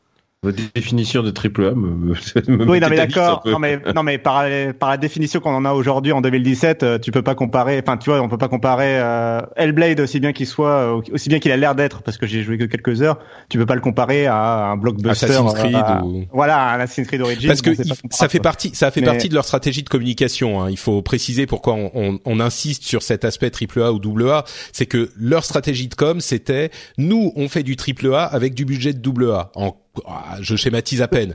Donc c'est pour ça qu'on se dit, est-ce que ils ont vraiment réussi à faire un triple A? Cela oui et non. Sur certains aspects oui mais il n'y a pas la l'ampleur euh, de d'un jeu euh, avec ses gros budgets. C'est pour ça qu'on dit ça Daniel. Alors juste personnellement non juste en fait je, je, je, je trouve cette histoire un peu con. Enfin moi je pense que le triple A devrait se définir uniquement par rapport au budget quoi. Mais je suis d'accord je, suis d'accord que c'est et, et aussi il y a beaucoup de gens qui ont qui disent dans la communauté des gamers ah mais regardez Hellblade c'est possible de faire du triple A pour un budget limité. En fait non, euh, euh, c'est pas du tout le volume de travail si on veut même pas parler de budget. Euh, les graphismes sont comparables à des graphismes d'un jeu avec ses gros budgets, peut-être même meilleurs. C'est parmi les meilleurs graphismes que j'ai vus de ma vie. On dirait une démo de benchmark tellement c'est beau. Euh, mais le niveau, le volume de travail qui a été fourni dans le jeu, tu le sens dans les grosses productions triple A. Tu sens que dans ces, qui soit bien ou pas, c'est même une autre question, mais tu sens que dans un jeu comme The Witcher, comme Assassin's Creed, comme tu vois ce genre de jeu, tu sens qu'il y a un volume de travail qui est qui et, une durée de vie, une, tu peux passer ta vie dans ces jeux-là si tu s'ils te plaisent. Hellblade, non, c'est une expérience très différente. C'est même un jeu qui est pas un triple A dans, dans les termes euh, classiques comme Persona 5 ou les Persona en général qui sont hyper hyper longs. Bah c'est pas des c'est des jeux où tu peux passer ta vie qui qui sont qui durent 40, 50, 60 heures. Euh, Hellblade, c'est pas du tout la même ampleur et c'est pour ça que j'insiste sur ce point. C'est pas pour dire qu'il est bien ou pas bien, il est super bien euh, par plein d'aspects, mais euh, c'est pas la même échelle quoi. Voilà, exactement. Mais cela dit, après, c'est, on peut pas non plus le mettre dans le même panier, si tu veux que, enfin, je comprends pourquoi on peut pas le mettre dans le même panier que les petits jeux indés entre guillemets ou les, ah, complètement, euh, même les, même les double A il a l'air, enfin, son ambition montre quand même clairement une sorte d'étape au-dessus. Euh, mais mm. j'ai l'impression qu'en fait, finalement, il faudra le comparer au triple A peut-être du début de la PlayStation 3, si tu veux. C'est parce qu'en fait, les, avant l'explosion des budgets, peut-être, tu vois. Enfin. Non, non, mais complètement, euh, complètement. Et d'ailleurs, ils sont en train de partager avec la communauté la manière dont ils ont géré leurs équipes, euh, la manière de production, la manière de management, et, et ils disent, ça serait bien que d'autres personnes, d'autres équipes de développement adeptent, adoptent ces méthodes pour pouvoir produire des, des produits de cette qualité avec des budgets un petit peu plus limités que ceux dont on a l'habitude pour ce genre de truc. Donc euh, c'est aussi pour ça, que je suis pas hyper pessimiste sur l'évolution de, de l'industrie. Mais Enfin, c'est vrai que et du coup, mon, enfin, si je l'achète, mon, mon copain l'a déjà acheté, mais si moi je l'achète, enfin, sera presque peut-être aussi militant dans le sens où j'ai envie de soutenir ce peut-être ce modèle économique, etc. Enfin, il y a une partie de ça. Bon, ce sera pas la seule raison, mais il y aura une partie de ça avec une un, un, quand même une mise en perspective et, et là on empiète sur le domaine d'Oscar ils en ont vendu aujourd'hui 300 000 euh, donc euh, bon, je crois que c'est. Attends, je veux pas dire de bêtises, mais je crois que c'est 300 000 en, en trois mois. Peut-être que je dis une bêtise, mais en tout cas, c'est pas. il me semble qu'ils ont dépassé. J'avais, j'avais cru lire 500 euh, 000. Ouais, bon, dans ces eaux-là, quoi. on n'est pas dans les en tout cas, pour... si, si, avec, si avec ces ventes-là, ils ont rentabilisé le jeu, c'est que c'est clairement pas un budget triple A. Oui, ouais. Mais voilà, le gameplay est intéressant. Il est pas parfait, mais il est intéressant aussi en termes de gameplay. Je suis d'accord avec toi que ça ressemble un peu à une démo technique de, de moteur graphique, mais euh, mais sinon, enfin le, le le parti pris, la scénarisation, la narration en fait euh, est vraiment réussie. Je pense, ça, ça m'étonnerait pas par exemple que l'actrice gagne euh, les Game Awards, euh, la catégorie performance aux Game Awards par exemple. Enfin, ça m'étonnerait pas. Oui, oui, je suis d'accord, je suis d'accord. C'est c'est vraiment surprenant comme comme comme. Hi, I'm Dory Shafrir. And I'm Kate Spencer. And we are the hosts of Forever 35. And today, We're talking about Club Med, the best all inclusive getaway for families. Today, Club Med has nearly 70 resorts worldwide, from beachside resorts in the Caribbean and Mexico to magical locations in the Maldives and Morocco to ski resorts in the mountains from Canada to the Alps. Between their all inclusive family programming, wellness offerings, land and water sports, and their French heritage inspired food and drink offerings, Club Med is the best way to elevate your family getaway, no matter which location you're at. To learn more, visit clubmed.us. Millions of people have lost weight with personalized plans from Noom, like Evan, who can't stand salads and still lost 50 pounds. Salads, generally, for most people, are the easy button, right? For me, that wasn't an option. I never really was a salad guy. That's just not who I am. But Noom worked for me. Get your personalized plan today at Noom.com. Real Noom user compensated to provide their story. In four weeks, the typical Noom user can expect to lose one to two pounds per week. Individual results may vary. Qualité. Euh, et c'est effectivement 500 000 en trois mois. Donc euh, une, belle performance en tout cas. Euh, et puis enfin, euh, Doki Doki Literature Club euh, que j'ai fait hier. C'est un jeu très court, gratuit, euh, free to play donc, qui dure 4 heures, on va dire, et qui est un visual novel japonais. C'est un digico, ouais. Et mais alors, la première heure et demie, si vous aimez pas les visual novels, vous allez mourir d'ennui. Mais ah bah, les visual novels, les visual euh, novels glaireux en plus. Hein. Bah c'est vraiment. Euh... Ça commence, ça commence. Alors c'est ça le, le, twist de jeu, c'est que. Mais dis pas, raconte pas. Qu'est-ce que tu vas dire? De, de, Raconte pas ce qui se passe. Ah d'accord, ok, d'accord, d'accord. Ah mais non, mais il faut pas. Tu tu il n'y a pas de spoiler. Mais non, mais non, pas de spoiler, bien sûr, surtout qu'on le recommande. Ne vous laissez pas influencer par le fait que ça soit des filles kawaii et tout ça. Y a, ça va au-delà. Ouais. Alors tiens, je vais, je vais faire écouter la musique du jeu que je peux plus m'empêcher d'écouter désormais.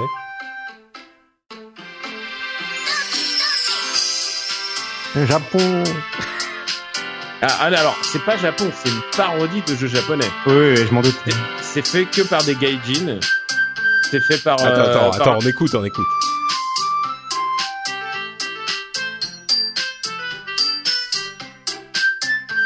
Ah, j'adore, j'adore. Mais j'ai euh, l'impression d'être dans le village de base d'un MMORPG japonais, ah, mais c'est euh, lambda. Pire que ça, c'est les, c'est effectivement t'arrives dans le club de littérature, il y a quatre nanas et t'es là, ah oh, mais si je vais, si je reste dans le club, je vais pouvoir peut-être me rapprocher des, de, de l'une de ces filles.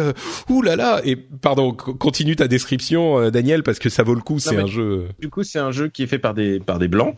Euh, pas par des, c'est une seule personne, je crois. Enfin, une c'est une équipe de trois, non, mais, deux ou trois personnes. mais... il a pas tout fait tout seul. Mais euh, mais du coup, lui, il était connu parce qu'il faisait du modding sur euh, Smash Bros, si je me souviens. Hmm. Et euh, voilà, c'est un mec qui vient de la scène amateur. Et du coup, il a fait sa propre parodie de, de digital comics, de, de visual novel, et, et with a twist. Donc il y a un twist. C'est il aurait pas pu. C'est un jeu qui aurait pas pu être fait au Japon parce qu'il y a vraiment ce qui se passe, ce qui se passe dans le jeu n'est pas du tout conforme à son visuel de départ. Voilà, c'est ça qui est il y, a, un vrai piège.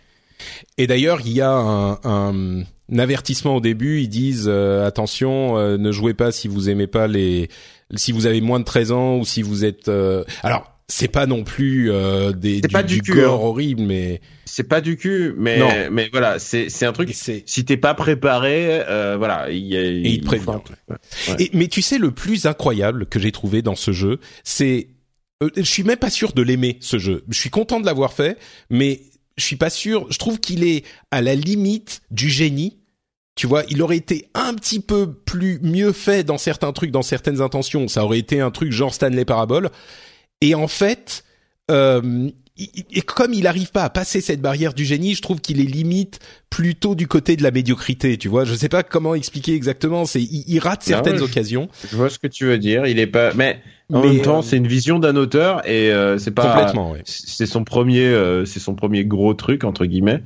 et en même temps, voilà, il est dispo à pas cher ou gratuit comme tu bah, dis. Gratuit, oui, oui, complètement gratuit sur Steam ou sur bien sûr sur Reach.io. Euh, et, et, en fait, ce que je trouve le plus admirable, c'est à quel point le type il doit être amoureux des visual novels parce que la traduction anglaise, enfin c'est même pas une traduction en fait. Tu vois, je me suis même moi-même pris au, truc. Il l'a écrit comme les jeux japonais sont traduits avec les, les, les petites particularités de langage que qu'induisent une traduction parce que tu sens dans l'écriture que c'est écrit comme est traduit un jeu, une visual novel ou un jeu ou un RPG japonais. Tu sais, il y a des petites manières de dire certaines choses, euh, des petites euh, préoccupations, pas, des préoccupations, mais des tournures de phrases. C'est d'une d'une justesse que j'ai rarement vue euh, dans, dans dans une écriture de quoi que ce soit. Il hits the mark exactement quoi. Il, il réussit à faire exactement ce qu'il voulait faire. rien que par cet aspect, c'est admirable. Et la musique est hyper adapté, les, les, les graphismes sont parfaits, hyper limités bien sûr, mais Enfin, c'est très particulier, quoi. Euh, Doki ah, c'est un trip à faire, et puis voilà, ça dure pas très longtemps, quoi. Ouais, c'est 4 heures. Tu, tu le recommandes, toi? Ah, euh, euh, ouais, ouais, oui, c'est toujours un, un, truc assez intéressant. Et surtout, quoi, l'engagement n'est pas n'est pas énorme. Ça fait partie de ces, ces expériences, de ces jeux que bah, les gaijin essayent de faire pour essayer de faire japonais, mais en, au même temps qu'il rajoute un twist pour faire euh, Kojima Senpai Notice Me, quoi. ouais, je sais pas si c'est vraiment. Euh, à non, mon avis, c'est vraiment son intention d'auteur, quoi. C'est un jeu qui brise énormément euh, le quatrième mur et tout mm. ça, quoi. C'est vraiment du metagame à fond. Ouais. Et comme tu, dis, euh, fond, fond? Comme, tu, comme tu dis, euh, comme tu dis, en plus, il reprend exactement les codes, non pas des jeux tels qu'ils sont à l'origine, mais des jeux tels qu'ils ont été traduits, ce qui est un twist encore différent. C'est comme si, c'est comme si tu faisais pas Yamato, mais tu faisais Star Blazer, quoi. Tu vois, c'est déjà comme ça. Euh, entre parenthèses, euh, démo gratuite aussi de, enfin démo de Wolfenstein 2 si vous voulez faire le premier niveau, qui est d'ailleurs pas le meilleur. Hein. Euh, je suis pas certain que ça soit la meilleure euh, expérience, mais bon, dispo et Destiny 2, il y a un, un début de jeux aussi gratuits. Donc, si vous voulez jouer sans payer, je pense que en ce moment, c'est quand même euh, hyper hyper possible pour des trucs de bonne qualité. Ben, j'en ai profité justement de Destiny, euh, Destiny 2 euh, gratuit. Ah oui? L'offre gratuite quoi. Non mais c'est vraiment bien trouvé parce que le problème de Destiny, enfin je pense que justement le gros problème de Destiny c'était ce ce paiement dès l'entrée de 60 70 euros si, sans savoir si le jeu allait te plaire quoi et sans vraiment pouvoir tester le gameplay etc. Et donc euh, cette offre gratuite, je la trouve vraiment bien trouvée euh, pour vraiment, bah voilà, tester. C'est vraiment le euh, l'exemple, enfin c'est vraiment MMORPG euh, avec le, le, la limite des premiers niveaux, je sais plus, c'est limité au niveau 6, 7, quelque chose mm. comme ça. Et c'est vrai, ça te fait vraiment tester une ou deux missions, un petit un aléa, enfin un, un, événement public, voilà. la première zone, t'explores un petit peu. Et euh, donc, donc ça fait vraiment, ça, au moins ça te permet d'avoir une première, un premier aperçu du, du gameplay, te faire un avis sur le jeu. Euh. et du coup, par exemple, moi, bon, ça m'a convaincu que euh, c'était pas pour moi tout de suite parce qu'il y a trop de jeux en ce moment, mais euh, ça peut être un achat de janvier ou de février euh, pour pour jouer en coop, en multi, quoi. Alors, sachant que là, il y a l'extension qui arrive et qu'il est possible que l'extension augmente le niveau à un niveau qu'on peut pas atteindre sans l'extension. Du coup, enfin l'extension, le DLC euh, qui arrive là demain, en le 5 décembre, euh, qui corrige les problèmes du jeu a priori. Tu pourras toujours faire la campagne, mais je sais pas à quel point il sera jouable euh, en endgame sans avoir le DLC. Donc, Oui, bon, écoute, on jouera d'abord, on, d'abord on achètera le jeu et ensuite on verra. Non, mais plus sérieusement, en plus c'est, enfin, c'est ce qu'on, la réflexion qu'on se faisait, c'était que le endgame justement, j'ai déjà des jeux, je joue déjà à Overwatch et à Final Fantasy XIV en, en jeu à service avec du endgame euh, permanent qui revient tout le temps, quoi. Et, euh, et du coup, euh, limite un jeu sans beaucoup de endgame, juste une courte, un court gameplay en coop à faire, ça me ça me dérangeait pas tant que ça en fait. Je sais que Destiny, on a beaucoup reproché son manque de, de endgame, mais limite c'est pas forcément un défaut pour moi quoi, dans mon dans mon cas personnel quoi. Je comprends. Et c'est ce vrai que. C'est vrai qu'il y a une énorme partie que tu peux faire sans euh, forcément avoir le l'extension euh, par le gameplay qui s'adapte à ton niveau, quoi. Donc. Euh. Euh, mais enfin bon, à voir comment ça se passe une fois que le truc sera sorti, on en saura un petit peu plus. Et comme on le dit souvent, euh, pour ça comme pour le reste, il faut être vigilant euh, avec les achats avant la la sortie. Mais c'est pour ça que je mentionnais, tu vois, ce truc pour Destiny Mhm. 2, parce que si tu achètes Destiny 2 maintenant et qu'au final euh, l'extension euh, est hyper nécessaire pour pouvoir jouer avec tes amis, on sait pas encore si c'est le cas, bah vaut mieux attendre. Vaut mieux Ouais, pas tout forcément. à fait. Euh, bon bah, est-ce qu'il y a d'autres jeux que vous avez fait avec les, les soldes euh, que vous avez achetés, des trucs euh, que dont on peut profiter pour les prochaines soldes de Noël, je sais pas, des, des trucs dont vous voulez parler ou on avance? Euh, Euh, moi, j'ai acheté aucun jeu en solde, je crois. Ouais, pareil. Ouais, bah, c'est ce que je voulais signaler, en fait, le fait que j'ai acheté aucun. Enfin, en fait, euh, du coup, Ah, alors déjà, moi aussi, non, mais alors, déjà, moi aussi, j'achète plus mes jeux sur Steam. Donc, faut bien dire que les soldes sur Steam, maintenant, euh, je les vois passer, ça me passe un peu au-dessus. En plus, il y a plus le système de, de soldes journalières qui me donnait envie d'y revenir, etc. Euh, maintenant, c'est voilà, ils lancent les soldes, ça dure trois jours. euh, Il y a tellement de jeux que je suis un peu perdu. De toute façon, enfin, le magasin de Steam, je trouve innavigable. Enfin, c'est moi, je suis perdu dans ce truc. J'y vais plus trop, c'est c'est un peu comme Amazon. Quand je veux un, un jeu que je sais que je le veux sur Steam, bah, je vais le chercher sur Steam. Euh, bah, c'est un peu pareil sur Amazon, mais je vais pas chercher des nouveaux trucs sur Ah, Amazon, bah, quoi. Non mais oui, pareil. Je pense que tout le monde. C'est le bordel, pareil, quoi. Mm. Euh, Donc t'es sur Good Old et- Games plutôt. Ouais, je suis plutôt sur Google, Good Old Games euh, ou GOG quoi. Et euh, ouais, j'ai acheté le, moi j'ai acheté le Steam Link et j'ai acheté le premier Wolfenstein, là, le New Order. Mais euh, mais ça m'a pas trop plu. Du coup, j'ai testé le système de remboursement de Steam pour la première fois. D'accord. mais euh, Est-ce non, que t'as fini le premier niveau? Euh, Non.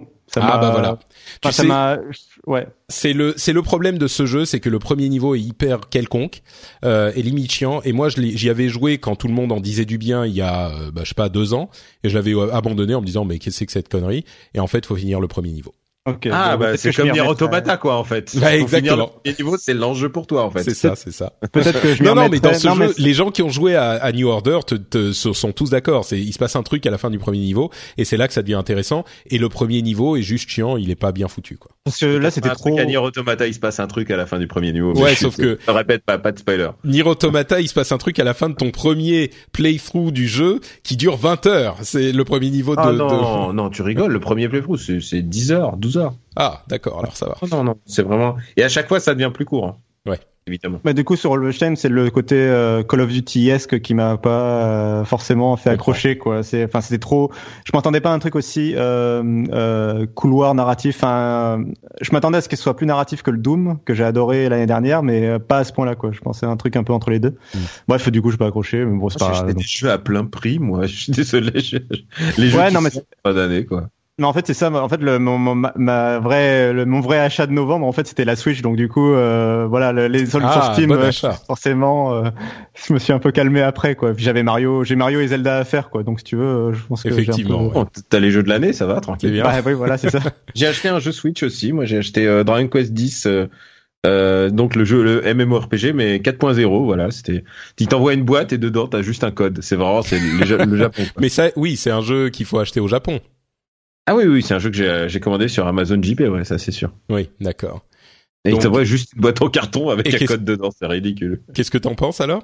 Ah, euh, euh, j'en suis à 400 heures de jeu, tu sais. euh, je, je- je- ah, je compte plus. C'est c'est c'est un MMORPG fascinant. Euh, puisque en fait, je tous les gens que je connais, enfin que j'ai pu voir, toutes les parties que j'ai pu voir, j'ai pas vu un mec s'exprimer en fait. Tous les gens jouent de leur côté. C'est un MMORPG où tout le monde joue putain de solo. C'est absolument fascinant. C'est en fait c'est un soit un MMORPG d'autiste, soit les gens ne s'aiment pas. C'est aussi une autre option. Mais euh, mais en fait c'est un jeu qui est à l'image de son auteur hein, puisque euh, lui-même est un gros timide. Il a dit moi je veux faire un jeu qui donne la possibilité un MMORPG qui donne la possibilité de de parler à personne quoi. Et bah ça a marché puisque genre sur mes 400 heures de jeu j'ai dû parler euh, j'ai dû parler pendant à trois mecs quoi tu vois j'ai je dois avoir six potes ce que ce qui est impensable sur des jeux comme FF11 tu vois. D'accord. Et euh, donc donc je, Dragon Quest euh, ouais voilà Dragon Quest 10 euh, 4.0 que j'ai j'ai j'ai acheté et puis euh, et puis j'ai acheté puisque tu tu parles de, de tes achats je, là j'ai commandé normalement je te reçois TQ Boegun 5 ça c'est mon gros jeu c'est mon jeu de doudou de fin d'année c'est euh, Earth Defense Force Ah, mais tu, je crois que tu nous en avais déjà parlé il y a euh, la dernière fois que tu étais venu. Je crois que c'était euh, post-TGS ou quelque chose euh, comme ça, ouais. Enfin, En- c'est simple, il suffit de regarder la dernière fois que mon Skype a été allumé, en fait. Et, et là, ça me dit à peu près la dernière fois que j'étais dans cette émission. C'est euh, c'est une bonne fin d'année pour le Japon puisque bah tu disais il y a Mario, euh, mais il y a aussi donc euh, bah il y a, y a Ryuga Gotoku Kiwami 2. Enfin, il y a vraiment des il y a vraiment des, des trucs des trucs assez chouettes en fait à, en fin d'année. Ça s'est juste un tout petit peu calmé parce que ça a quand même été une année extraordinaire euh, pour le Japon. quoi. On est d'accord, on est d'accord. Mm. Bon, euh, bah moi je réinsiste sur Wolfenstein 2 qui a été euh, mon truc de, de ces deux dernières semaines. Euh, Après vraiment, le premier niveau, hein, bien sûr. Euh, Wolfenstein 2, c'est même carrément, c'est intéressant sur le premier tiers, mais c'est après que ça devient. euh, Mais c'est particulier ce jeu parce que vraiment le le comme pour le 1, le gameplay est agréable, mais enfin assez quelconque. C'est il y a rien de particulier à noter sur le gameplay. C'est assez jouissif de d'exploser du nazi euh, avec deux euh, M16, euh, un dans chaque main. Mais bon, voilà, c'est pas non plus un truc qui, qui révolutionne quoi que ce soit. Par contre, la manière dont ils réussissent à rester fidèles à l'esprit de Wolfenstein euh, 3D, le, le, le truc débile où t'avais des méca nazis et méca Hitler que tu tuais euh, à la fin du, du premier jeu dans ce truc, euh, le, le premier FPS quoi, c'était complètement débile. et ben là, que je connais ont- par cœur, je peux te dire. mais j'ai je pense que tous les joueurs dignes de, de, de ce nom euh, s'en souviennent, qui ont un certain âge. Mais, mais tu vois, ils ont ressorti ce, parce qu'ils en ont fait plusieurs au cours des années, et ils n'étaient pas tous réussis, voire même tous ratés, et ils, ils ont ressorti ce truc. Et ils en ont fait un jeu euh, du- qui était complètement, qui, qui est hyper surprenant, d'une qualité absolument euh, indéniable et surtout dont la narration te, te pour les gens qui aiment ce genre de choses hein, bien sûr mais si vous aimez la narration dans les jeux ça vous happe et vous avez vous êtes euh, vous avez le, le, le- la tête retournée euh, quatre fois dans la dans les deux jeux euh, et surtout c'est euh, personne ne peut dire que c'est pas fidèle au produit d'origine c'est l'essence de Wolfenstein ridicule comme elle l'était à l'époque, mais tournée en un truc qui tient et qui te te te t'agrippe et te euh, t'implique dans le monde. C'est c'est un tour de force au niveau de l'adaptation qui est euh, incroyable. Encore une fois, quand on part du, du truc d'origine, tu retrouves absolument tous les éléments. Dans le 2, à un moment, tu peux jouer au, Wolfenstein 3- 3D, il y a une machine d'arcade, et tu retrouves effectivement tous les éléments, ou pas tous, mais tu retrouves tous les éléments qui étaient dans le jeu d'origine, tu les retrouves dans le jeu d'aujourd'hui, mais adaptés pour que ça soit, euh, pour que ça fonctionne. Et ça fonctionne. C'est un tour de force à ce niveau-là, quoi. Ensuite, le jeu, bon, c'est pas le meilleur jeu de l'histoire, hein, je suis pas en train de dire ça, mais euh, il y a clairement des trucs qui, enfin, j'ai j'ai envie de parler à des gens qui, qui ont joué pour parler du truc, quoi. C'est, bref, très bon jeu. Moi, j'ai aimé. Je vous le recommande. Euh, bref, il y a quand même énormément de choses et encore une fois, tout ça, c'est juste les jeux auxquels j'ai joué ces deux dernières semaines, quoi. Donc, euh, la fin d'année va être euh, particulière. Et d'ailleurs, j'en profite avant de donner la parole à Oscar pour qu'il nous fasse aussi un bilan de ce qui est à retenir au niveau de l'industrie cette année. J'en profite pour dire que je fais un petit vote pour les jeux, vos jeux préférés de l'année. Euh, le lien sera dans les notes de l'émission. Je l'avais diffusé sur Twitter et sur Facebook euh, il, y a, quelques jours déjà. Donc euh, vous devez choisir cinq de vos jeux préférés et puis on en parlera au prochain épisode. C'est notre petit euh, jeu de l'année euh, bilan à la fin de cette année. Donc, vous pouvez voter, allez-y. Il y a déjà des centaines de personnes qui ont qui ont répondu. Euh, il y a des tendances qui se démarquent. J'ai pas, j'ai pas à vous dire euh, de quoi il s'agit, mais allez voter. Les notes, le, lien sera dans les notes de l'émission. J'en reparlerai, en, j'en reparlerai en fin d'épisode. Mais bon, on n'avait pas fait ça les années précédentes. Euh, C'est c'est sympa, tout le monde le fait. On va on va le faire aussi. Petit vote pour les auditeurs de l'émission. Même choisir cinq jeux sans classement, parce qu'il n'y a pas de classement. Ouais. Euh, même choisir, juste choisir cinq jeux, déjà, c'est quand même, quand même très très compliqué. hein. C'est pas facile, hein. on est d'accord. euh, bah, avant de euh, refermer cet épisode avec quelques petites news très rapides, euh, Oscar, euh, je t'ai posé cette colle avant qu'on lance l'émission. S'il y avait des, des, événements, des choses à retenir dans cette année de jeux vidéo, au-delà des jeux eux-mêmes spécifiquement, donc dont on parlera l'année prochaine, les tendances, les résultats importants de, de, cette industrie pour l'année, toi qui es un, un analyste assidu, qu'est-ce que tu penses qu'il faudrait noter? Oui, euh, je sais pas, j'aime bien parce que juste avant, tu avais presque introduit ça comme si euh, euh, j'avais ma chronique, j'avais préparé une chronique et tout.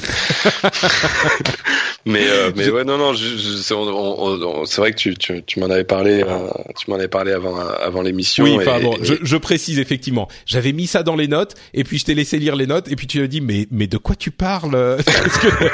Qu'est-ce que tu veux que je fasse là déjà? Donc euh, parce que tu, tu m'as dit est-ce qu'on a est-ce qu'on a déjà une idée des résultats financiers de l'industrie pour l'année. Je trouve ça tellement vague. Donc, ils ont gagné de l'argent ou ils n'ont pas gagné d'argent ces gens? Je pense que oui.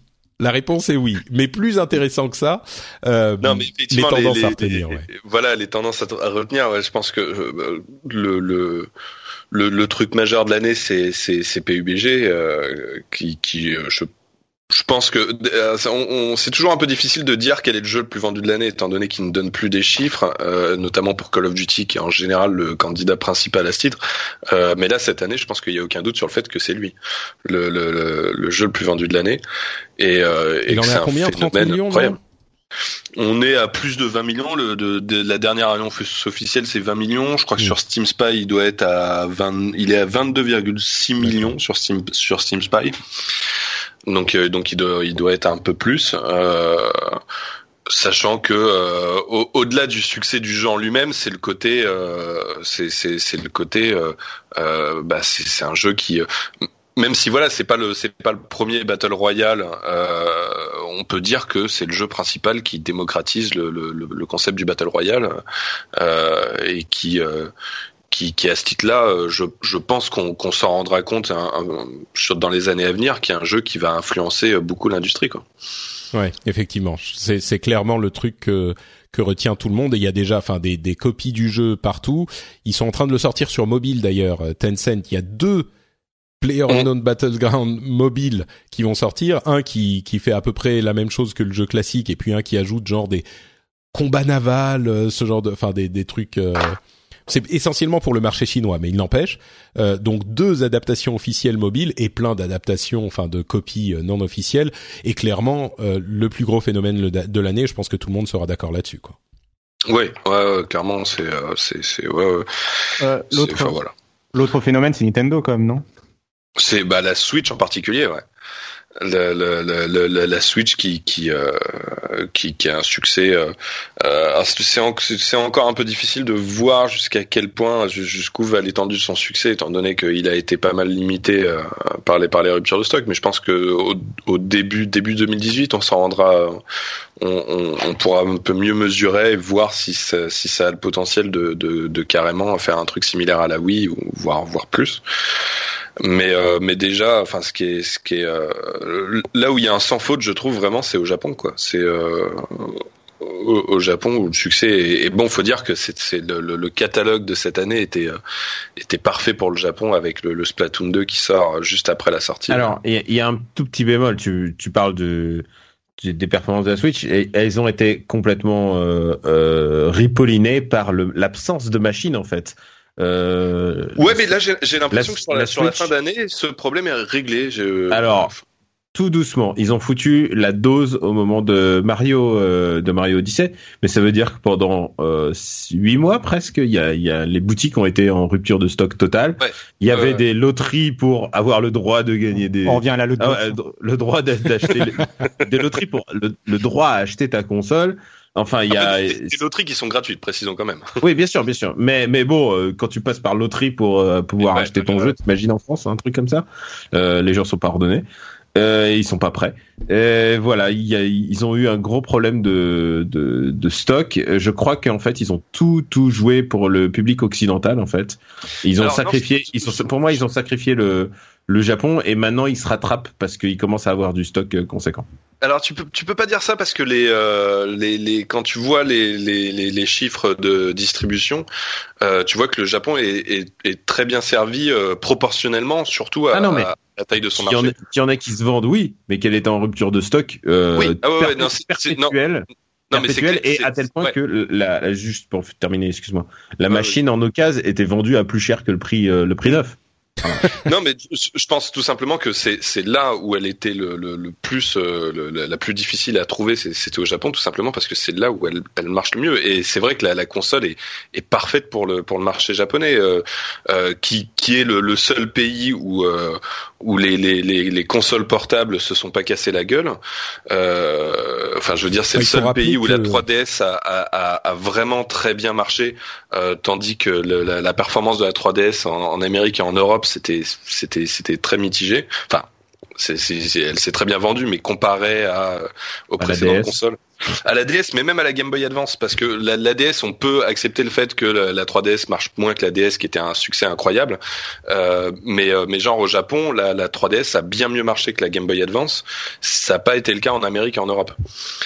Donc, euh, enfin Ouais. voilà, il- c'est c'est c'est clairement euh, le, le, le, le, le marché euh, parfait pour la Switch et c'est évidemment là qu'elle a qu'elle a le mieux euh, Surtout que fonctionné. tu peux sortir ta Switch dans le métro là-bas. C'est Bah, Voilà. C'est ça.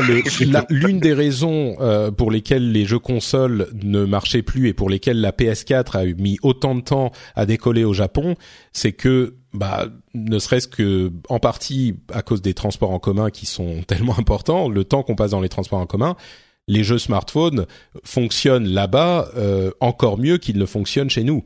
Donc euh, le coût de la de la Switch euh, se comprend aussi peut-être euh, à cause de cette configuration particulière qu'il y a au Japon. Mais au-delà de ça, euh, ce que tu notes et dont on se doutait quand même évidemment, Oscar, c'est le fait que la Switch a fonctionné partout et pas que au Japon. Ouais, ouais, et c'est ça qui est c'est c'est très intéressant parce que effectivement c'était enfin le le, le le le le jeu sur console portable était vraiment en, en, en déclin important en, en Occident. Euh, alors après je, dis- je dis ça, je considère pas la Switch comme une console portable, je la considère vraiment comme une console hybride et, euh, et je suis vraiment de ceux qui pensent que c'est autant une console de salon qu'une console portable et que c'est ce qui fait son attrait. Et, euh, et je pense que justement c'est ce qui fait que euh, que que qu'elle a réussi à avoir ce succès euh, en Occident aussi quoi. Moi, je suis, j'ai joué plus euh, en mode euh, euh, salon ces derniers temps, et j'avoue que je suis complètement d'accord. Elle fonctionne dans les deux configurations, et du coup, il y a, des jeux qui gagnent vraiment à être en, joués en salon, si tu permets. Et le Non, et mais, l'inverse, il y a des jeux aussi qui rament Hmm. en version salon. Hein. Euh, y Ah ouais, ouais, mais perdent tu vois, Xenoblade euh, Chronicles 2, euh, qui jouait en undocké, c'est pas possible. Ouais. Euh, Je trouve que Zelda, c'est quand même gâché quelque chose, une Ah bah expérience qui, qui pourrait être vraiment meilleure. euh. Bah tu vois, moi j'y ai joué euh, essentiellement en portable et Hmm. j'ai adoré. Zelda, oui, bien hein, sûr. Ah non, mais évidemment, le jeu reste pareil et en plus, il est assez bien optimisé. Mais euh, sur certains autres jeux, tu fais que oh là, Bien qu'est-ce qui s'est passé quoi Ouais, ouais. Euh, Mais alors juste juste pour pour préciser là-dessus, euh, je je pense surtout qu'on on peut pas dire que c'est euh, une console portable, enfin que c'est uniquement une console portable, parce que euh, contrairement aux consoles portables, c'est une console où tu peux jouer à plusieurs. Et je pense que c'est surtout ça l'attrait, euh, le le le, enfin l'identité console de salon, c'est que euh, c'est c'est que tu peux jouer à plusieurs euh, simplement en ayant plusieurs manettes, euh, et qu'une console portable c'est beaucoup plus compliqué parce qu'il faut que chacun ait la console. Et, euh, et, et l'avantage de la Switch, c'est que t'as bah, t'as ces avantages propres à la portabilité, mais t'as aussi l'avantage propre au, au, au fait que la, la convivialité, quoi, le fait que tu peux Mm. jouer à des jeux multi euh, en, en- simplement en invitant tes potes et en leur passant une manette, quoi. Il y a un truc-. Il y a un truc qui me paraît important juste sur la Switch. euh, Je sais pas si tu veux continuer sur le sujet, mais la satisfaction qu'ont les gens d'y jouer. Euh, tous les gens que je connais autour de moi et pas forcément des Japan Fags ou quoi que ce soit, euh, ils sont fans de Switch. C'est une console sur laquelle t'as plaisir à jouer en fait. Mm. Euh, vraiment, il y a, c'est la première fois depuis Nintendo. Je pense que c'est la la console la plus importante de Nintendo depuis évidemment depuis la Wii, mais même je dirais la plus populaire depuis la SNES. Ouais, je suis d'accord. Moi, je pense Et- qu'effectivement, sur C'est- c'est du le, truc, c'est que comme on le dit, comme on le dit depuis hyper longtemps, euh, la Wii pour moi était un succès complètement accidentel qui n'avait rien à voir avec la Wii elle-même. Euh, enfin, qui a été un succès chez les des, des joueurs qui n'en étaient pas, qui l'ont bien sûr mis au placard, on le sait, et les joueurs euh, qui ont apprécié la Wii ne l'ont pas apprécié pour son euh, motion gaming. Tous les joueurs, tous les gamers n'avaient rien à foutre du motion gaming. Et donc la, la Wii était un le succès de la Wii n'avait pas vraiment à voir grand chose avec les gamers. La Switch elle est, elle a 100% à voir avec les gamers. C'est une console de gamers qui est, euh, qui, qui crée chez eux un amour et une appréciation. Très complètement raison, euh, Daniel, que qu'on n'avait pas connu pour Nintendo depuis très longtemps. À la limite, la, la GameCube avec certains jeux GameCube que Mais qui, même qui pas, ont des fans, mais, pas, mais pas à ce point-là. Je suis d'accord. Ouais. Même la Bah, C'est la, Nintendo Game- 64. c'est la GameCube si elle avait marché, quoi. Ouais, un petit peu. Ouais. C'est c'est même la N64 et la GameCube en même temps dans une seule boîte et en La- plus avec un écran quoi. Et la différence, je dirais, euh, le truc important à noter quand même, si on revient à la question de, de, de l'importance pour l'industrie, c'est que pour le coup, Nintendo a quand même mis euh, ces deux marchés dans une console. Donc à, à la limite, heureusement qu'elle marche aussi bien, parce que ils vont pas avoir une console portable ensuite ou une console de salon. Là, ils n'ont plus qu'un seul marché, alors qu'avant ils en avaient deux. Même si, euh, bon, la Wii U s'est plantée comme Ouais, et, la, et la 3DS continue puisqu'ils sortent un Pokémon et ils se vont quand même. Ouais, ouais, enfin, non, mais euh, soyons honnêtes, euh, c'est pas l'avenir, PlayStation 3 euh, aussi, la elle 3DS. continue, hein. Ouais ouais bien sûr mais euh, ils sortent Pokémon et il fait 2 millions d'exemplaires quand même tu Non, vois. évidemment, ça- ça évidemment. se porte bien pour eux hein, tu vois. Évidemment. Ouais, mais en même, en même temps, tous les autres jeux en dehors de Pokémon qu'ils ont sortis ces derniers temps, ils sont mal vendus. Bah, tout le monde les attend sur Switch. Disons que l'avenir, ça sera. Voilà. Ce que je veux dire, c'est qu'à l'avenir, il y aura un marché alors qu'il y en avait deux jusqu'à maintenant. Donc c'est à prendre en compte pour Nintendo aussi. Ouais, non, mais c'est ça. Mais je pense que ce qui est intéressant avec la Switch, c'est que c'est c'est un peu la console euh, somme de, de de de Nintendo, de tout Nintendo, de ce qu'on a eu auparavant. C'est-à-dire que même, euh, enfin, c'est voilà, c'est la somme des, des des des portables et des salons, et c'est aussi la somme de, enfin, tu, tu tu tu parlais de la Wii. Je pense que le le moi, moi, la Wii, c'est une console que j'aime pas vraiment, et, euh, et je pense que le problème principal de la Wii, c'est que euh, on nous imposait le motion gaming en quelque sorte. C'est-à-dire que genre, tu vois, t'avais des jeux qui, qui pour pour lesquels le motion gaming était pas du tout important, comme genre euh, New Super Mario Bros ou ou Donkey Kong Country, et on t'imposait de, de de devoir secouer la manette pour faire une action euh, spécifique, et c'est chiant, tu vois. J'aurais préféré avoir un bouton, etc. Donc finalement, ça, la, la, la Wii est une console où l'orientation motion gaming avait une influence un peu néfaste sur, sur gradu- les jeux graduellement, les jeux proposaient, même ceux qui étaient pensés pour le motion gaming, proposaient d'appuyer Ah sur bah, des boutons sûr, au lieu ouais. de faire le, le mouvement. Oui, ouais, ouais, ouais, mais mais mais il y avait il y avait ce problème là sur sur la Wii où euh, t'avais t'avais tout. Allô? Ah, on a, On a oui, ça a perdu. Oscar. Ah, je, je pense que c'est le bon sens qui a perdu Oscar là. Qu'est-ce qui s'est passé? Ah, je- vous m'entendez pas là? Si, là t'es revenu, c'est bon. Enfin bref, là, où je voulais en venir, c'est que euh, ce qui est intéressant avec la Switch, c'est que finalement il y a toujours le motion gaming puisque t'as as toujours les les l'équivalent des Wiimote quoi, des des des deux les deux côtés que tu peux retirer et qui qui ont la même fonction que la Wiimote, mais euh, mais t'as as quand même le retour. euh, Enfin c'est pas vraiment le retour parce que la Wii U c'était déjà le, le retour, mais du, des boutons quoi, de du, du fait que euh, genre par exemple ils ont sorti Arms, euh, Arms sur Wii, c'est un jeu qui aurait été euh, uniquement avec le motion Mm. gaming et là on a le choix quoi. J'irais Donc même J- J'irais même encore plus loin dans cette idée de somme. Euh, c'est que même dans le design de leurs gros jeux, je vais prendre l'exemple de, de, de Mario, Mario Odyssey. Dans le design, il y a certaines personnes, je sais que euh, qui, qui, qui n'apprécient pas la quantité de lune, euh, l'énorme quantité de lune et la facilité d'en obtenir, euh, notamment euh, notre ami Pouillot euh, que j'écoutais dans le dernier Gadget Dash, euh, et dans son test, il exprimait le fait Qu'est-ce que qu'il a encore dit non, mais il- tu sais sur sur Mario, il dit lui ça lui Ouais. plaît pas parce qu'il y a trop de lunes, c'est trop facile. Ah oui. Le truc c'est que alors oui, il y aurait il y a des lunes qui sont très difficiles, peut-être qu'elles auraient pu euh, rapporter plus des ça aurait pu être des multilunes euh, comme comme c'est le cas pour certaines pour signifier la différence entre les lunes faciles et les lunes difficiles, mais au-delà de ça, dans le design, euh, on a un design somme qui fait que cette euh, cette fonctionnalité, cet élément de gameplay est adapté à une consommation euh, salon et à une consommation portable. C'est-à-dire que tu peux sortir ton jeu cinq minutes dans le euh, métro et tu peux obtenir ces lunes faciles et tu peux faire quelque chose.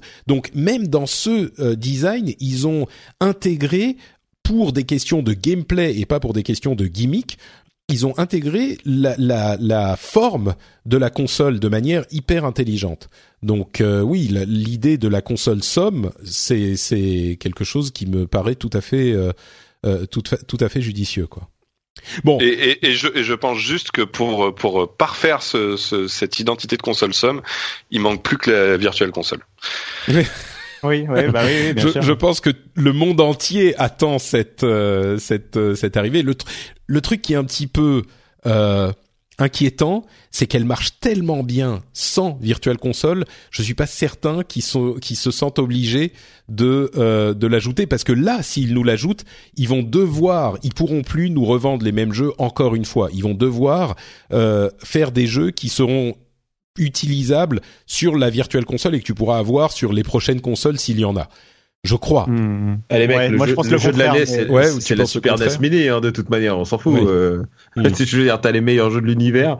Sur, euh, ils, ils, continuent à vendre des kilotonnes, ils, vont, ils auraient tort de. Ils auraient tort de se priver, ils vont le faire, quoi. Là où je pense le contraire, c'est que c'est pour revenir sur les résultats de l'industrie, c'est que donc là il y a, enfin il y a eu le Black Friday récemment. Et t'as Sony qui se, alors la Switch a, énorme, a cartonné au Black Friday euh, et on a eu, enfin, elle était en numéro une euh, des ventes, euh, même tout objet tech euh, confondu, quoi. Donc, euh, donc ça a vraiment cartonné. Et mais par contre, il y a aussi, bon, évidemment, il y a la PlayStation qui a, qui a bien marché. Ils ont fait leur meilleur Black Friday ever. Bah, et ils la vendent à 200 euros aussi, il faut dire un truc. Ouais, bah ouais, et on voit que la, et justement, c'est là où je voulais contredire Patrick sur la virtuelle console, c'est que, enfin, quand tu cartonnes, t'as as moins besoin de te forcer sur euh, d'être euh, comment dire euh, sympathique avec ton consommateur. C'est à dire que par exemple la PlayStation a fait du, de la rétrocompatibilité. Et on voit bien qu'ils de, demandent de repayer les jeux enfin là j'ai vu il y a Jack and Dexter qui arrive tu vas devoir le repayer quoi. Ouais, et quelle chance quelle et, chance. mais quelle chance voilà. Et c'est pareil la virtuelle console à mon avis tu vas les repayer les jeux enfin on ouais, va les... ouais, ouais, malheureusement et justement et justement si elle ne marchait pas ils seraient obligés de faire bon alors est-ce qu'on va pas leur offrir des jeux pour essayer de booster les ventes et tout ça? Alors que le fait qu'elle marche justement au contraire ah oui oui je suis d'accord. mais le truc c'est que j'ai acheté Ah, des jeux sur Wii U et j'aimerais bien que les jeux que j'ai achetés ah bah bien tu sûr vois, mais moi Ouais, et- moi et- qui mais ai non. acheté les jeux sur Wii U quoi. J'ai acheté une Wii U j'ai aimé ma Wii U. Enfin oui non mais je suis d'accord je suis peut-être un petit peu En même temps, tu, ça. tu, tu- tu parles, tu parles du succès, du fait que euh, vu qu'ils cartonnent, ils, ils, ils, ils pourront peut-être se le permettre, mais de toute façon, euh, sur- Wii U déjà, les jeux que tu avais achetés sur Wii, tu pouvais, oui voilà tu devais les, tu devais les repayer sur Wii U. Alors avec un, une réduction quand même, mais euh, mais mais tu, tu devais les repayer sur Wii U. Ouais, alors je veux que bien. Wii U, je veux bien je veux bien les repayer avec une réduction il est gentil Patrick quand même hein. bon Euh, bon un et- dernier un dernier Ouais, Pardon, justement un dernier truc sur les résultats des ventes, sur le fait que euh, on a parlé de la PlayStation et de la Switch, mais il y en a un qui a pas parlé du tout de ces résultats du Black Friday. Et euh, euh, du coup, c'est la Xbox quoi, avec Microsoft quoi. Et enfin, ils ont pas parlé. Enfin, alors autant la Xbox One X, je m'en- doute qu'elle a pas forcément cartonné au Black Friday parce qu'elle devait pas être en grosse promo. Autant il y a quand même eu des grosses promos sur la One S. À un moment, ils ont quand même failli, je pense, la donner. Euh, si t'allais au Leclerc, tu faisais des courses, je pense qu'ils te la donnaient la One S. Quoi. euh, mais euh, et pourtant, enfin, il y a d'habitude chaque fabricant se se félicite des de ventes. ouais. Oui, voilà. C'est genre à chaque fois le meilleur voilà truc ever. euh, on, a, on, a, on a battu tous les records et tout. Et là, j'ai pas vu de communication de Microsoft. Alors je sais pas. Peut-être que Oscar va je- me contredire. regarde, je mais- regarde les promos quand même euh, du Black Friday. Là, je vois record sur Xbox One à 1,42€. Ah bah oui, bien Euh, sûr. et avec euh, bah, malheureusement j'ai les frais de port de 4 euros. Je me tâte vraiment là. C'est je, je suis en train de me... Euh, Non, mais du coup, Ouais, voilà. Oscar, on l'a Oscar on l'a perdu. Il est, il C'est- est en train non, de, non, mais, il est en train de euh, compte- faire la comptabilité Xbox One. Non, mais c'est vrai, on a on a on n'a pas eu d'infos. Après, moi, je, je reste prudent sur le côté. euh, ils en ont pas parlé, donc ça veut forcément dire que ça a mal marché. Non, bien sûr. Mais mais euh, mais de toute façon, on aura on aura déjà les les, les infos euh, des, des des ventes aux USA. euh, ça en dépend des territoires. Ça dépend tellement des territoires. et semaine des- et tout. Ouais, enfin de toute façon, la, la, la, la, la Xbox One, il y a que aux États-Unis et en Angleterre que ça ça marche. Ah, au Japon, ça, au Japon, ça marche. Ouais, mais, mais même en France, Japon, même, ils- Japon. même en France, en Allemagne, en Espagne, c'est c'est mort. C'est euh, ils sont ils sont complètement morts. Enfin, je veux dire, la, la, la Xbox One euh, se, se vendait moins que la Wii U en- chez nous ou en Allemagne, quoi. Donc euh, euh, voilà, c'est, enfin, de toute façon, la, la, leur succès se limite euh, juste au territoire anglophone, euh, donc on, on, on verra, on aura des informations sur la, les performances américaines d'ici quelques jours, on verra ce que ça donne. Mais bon, c'est sûr que leur situation est pas top, euh, mais pas catastrophique non plus, je dirais. Ouais. Non, mais je pense que la One S va avoir boosté les ventes, mais enfin bon, voilà, c'est pas. Moi, je me tâte sur une One S, mais en même temps, j'ai pas de jeux qui sont non, mais j'ai une One en plus. Tu vois, c'est ça le, le, le, truc terrible. Elle est dans son placard, j'en ai une. Mais et, et, je me dis ah mais c'est c'est elle est à 250 euros avec euh, 14 jeux différents et mais bon bref. Euh, un, un, autre truc euh, à retenir ou est-ce qu'on a fini Oscar? Euh, Oui non bah j'avais évoqué Donc essentiellement Switch et, et PUBG. Ouais, voilà. Et puis bon, j'avais sinon j'avais évoqué Tencent qui qui continue à, à, croître de manière euh, complètement dingue, le, le géant chinois. Oui, bah on en a parlé d'ailleurs dans Pixels avec euh, Daniel Ahmad. Euh, ZooGX, qui est un autre analyste hyper hyper connu. Le Oscar anglophone. le quoi, pardon Le Oscar, anglais, asiatique. Anglais, anglais. Euh, oui, anglophone, mais du coup, enfin, oui, il est très très tourné sur la Chine justement. Et donc Tencent qui a atteint les 500 milliards de dollars de capitalisation boursière, qui rejoint euh, Apple, euh, Google et quelques autres dans le club très fermé des plus de 500 milliards. Euh, bah du coup, on peut en dire on peut en dire deux mots. Oscar, pourquoi est-ce que c'est tellement important? Sur quoi ils se sont construits? Qu'est-ce que c'est que cet énorme acteur du, du monde du jeu vidéo aujourd'hui bah, ils se sont construits sur la Chine tout bêtement quoi. Ils, ils, ont, euh, c'est le, le, plus gros le plus gros acteur en Chine et, et ils, ils ont pas le monopole non plus parce que euh, il y a, y a d'autres acteurs. Il y a NetEase. je sais pas très bien comment on prononce. C'est, NetEase. NetEase. NetEase, ouais voilà. NetEase qui est leur principal euh, rival en Chine. mais mais voilà, ils ont ils ont le marché chinois qui est un marché évidemment énorme et qui qui qui ne cesse de grossir et qui en plus est est un marché extrêmement fermé et ce qui fait que, enfin par exemple un, un acteur euh, japonais euh, qui, qui a un jeu mobile qui cartonne, s'ils veulent le sortir en, en, Chine, ils sont obligés de passer par un éditeur euh, chinois obligatoirement. Donc légalement, ça veut dire c'est une obligation légale.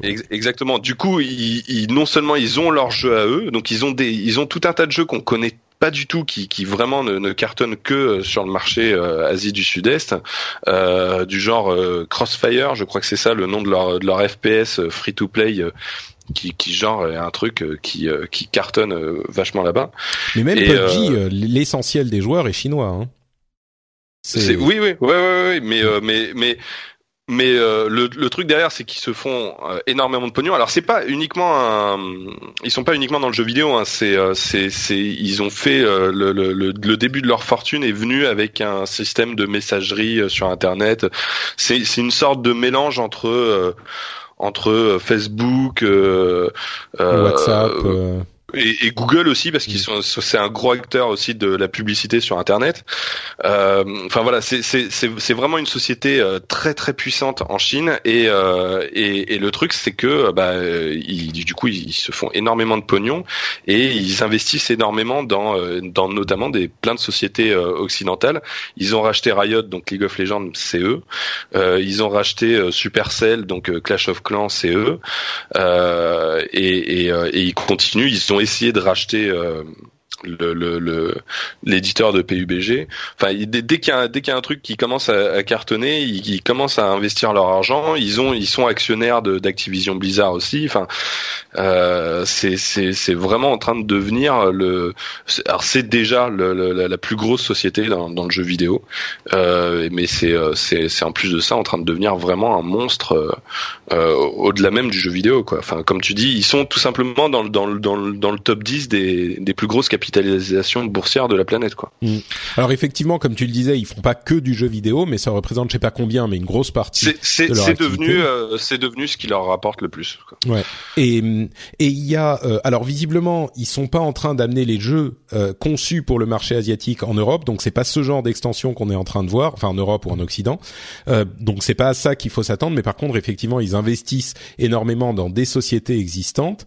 et il y a un autre, on va dire une anecdote anecdote qui est intéressante sur PUBG justement, qui va euh, être officiellement disponible en Chine par l'intermédiaire de Tencent, mais pour lequel ils doivent faire des modifications euh, pour l'adapter aux valeurs euh, communistes de, de, la Chine. Et ce qui est hyper, j'avais demandé donc à Daniel quel était pas Camus, hein, Daniel euh, Ahmad. Euh, oui, j'ai bien compris. quel était, en quoi ça consistait ce genre d'adaptation, genre pour euh, pour l'adapter aux, aux, valeurs communistes, quoi? C'est vraiment, enfin bon, c'est bonjour la Chine.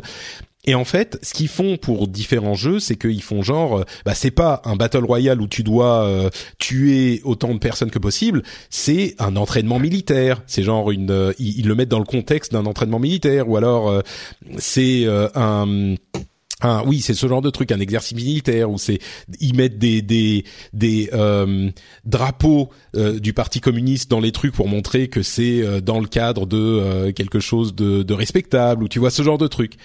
Et j'ai trouvé ça assez fascinant, quoi. Donc, euh, encore une fois, c'est aussi pour ça que les sociétés occidentales ou asiatiques doivent passer par des sociétés chinoises pour s'implanter en Chine. C'est pour pouvoir avoir ce type de contrôle, pour que le gouvernement puisse avoir ce type de contrôle sur euh, et protéger la jeunesse des influences euh, corrompantes de euh, l'Occident. Donc, euh, voilà, c'était intéressant, j'ai trouvé. Bon, ben merci beaucoup Oscar pour donc ces trois euh, éléments à retenir euh, de, de cette année. On va avancer avec quelques news. Euh, Divinity Original Sin 2 a dépassé le million de ventes. Pour donner un petit peu le contexte, on a beaucoup parlé de chiffres. Voilà à peu près ce que ça donne pour des jeux à succès d'ambition un petit peu moindre. 2 millions pour Persona 5. Et là encore, c'est un succès aussi, à la fois pour euh, Divinity 2 et pour euh, Persona 5. Donc on est dans des ordres de grandeur de 1 à 2 millions pour ce type de jeu. Donc on comprend bien là encore que on, on joue pas du tout dans la même cour que euh, d'autres productions. Euh, euh, encore pour parler de chiffres, il y a une analyse de la société Canalis qui dit qu'il s'est vendu un million de casques de réalité virtuelle sur le troisième trimestre. Sony en a vendu à peu près la moitié, donc presque 500 000, euh, 210 000 pour euh, Oculus et 160 000 pour HTC. Donc on est là encore dans ce genre d'idée. Un million pour le troisième trimestre, c'est pas si mal. Les prix ont commencé à baisser, donc j'imagine que des acheteurs qui étaient hésitants se sont euh, convaincus. Euh, c'est pas si mal c'est pas évidemment des chiffres de grosses consoles ou de gros smartphones, mais euh, je crois que ça confirme que la réalité virtuelle continue à faire son petit bout de chemin.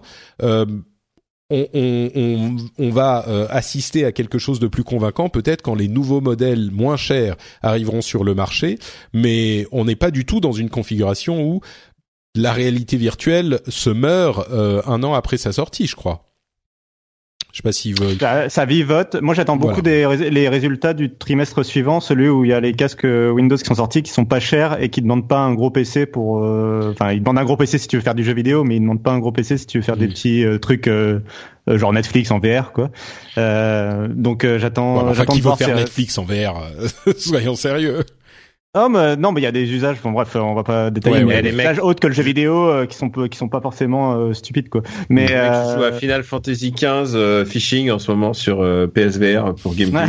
Et je prends le, le pied de ma vie. C'est vraiment, c'est un des jeux les plus enthousiasmants auxquels j'ai jamais joué. On le Note. sent dans ton. Note. Ah ouais, ah, putain.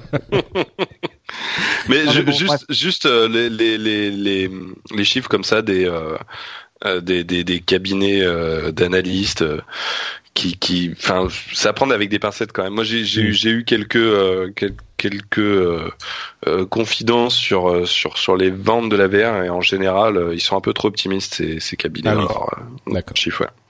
Ok, bon, bah à noter. En tout cas, moi, ce qui me, là où il faudra vraiment regarder, c'est surtout euh, quand Facebook euh, slash Oculus va sortir son modèle à 200 indépendant à, à 200 ou 300 euh, euros. Euh, c'est à ce moment qu'il faudra juger les choses, je pense. Euh, est-ce que t'as joué, est-ce que l'un de vous a joué à Xenoblade Chronicles 2 qui est Ah bah, disponible? J'ai même fait un test sur euh, Pixel Le Monde, si tu veux savoir. Eh C'est bah- publié, euh, publié vendredi, je crois. Donc précipitez-vous sur euh, Pixel, enfin sur Pixel, le, le- la catégorie jeux vidéo du monde. Mais Ouais. qu'est-ce que t'en penses en deux mots?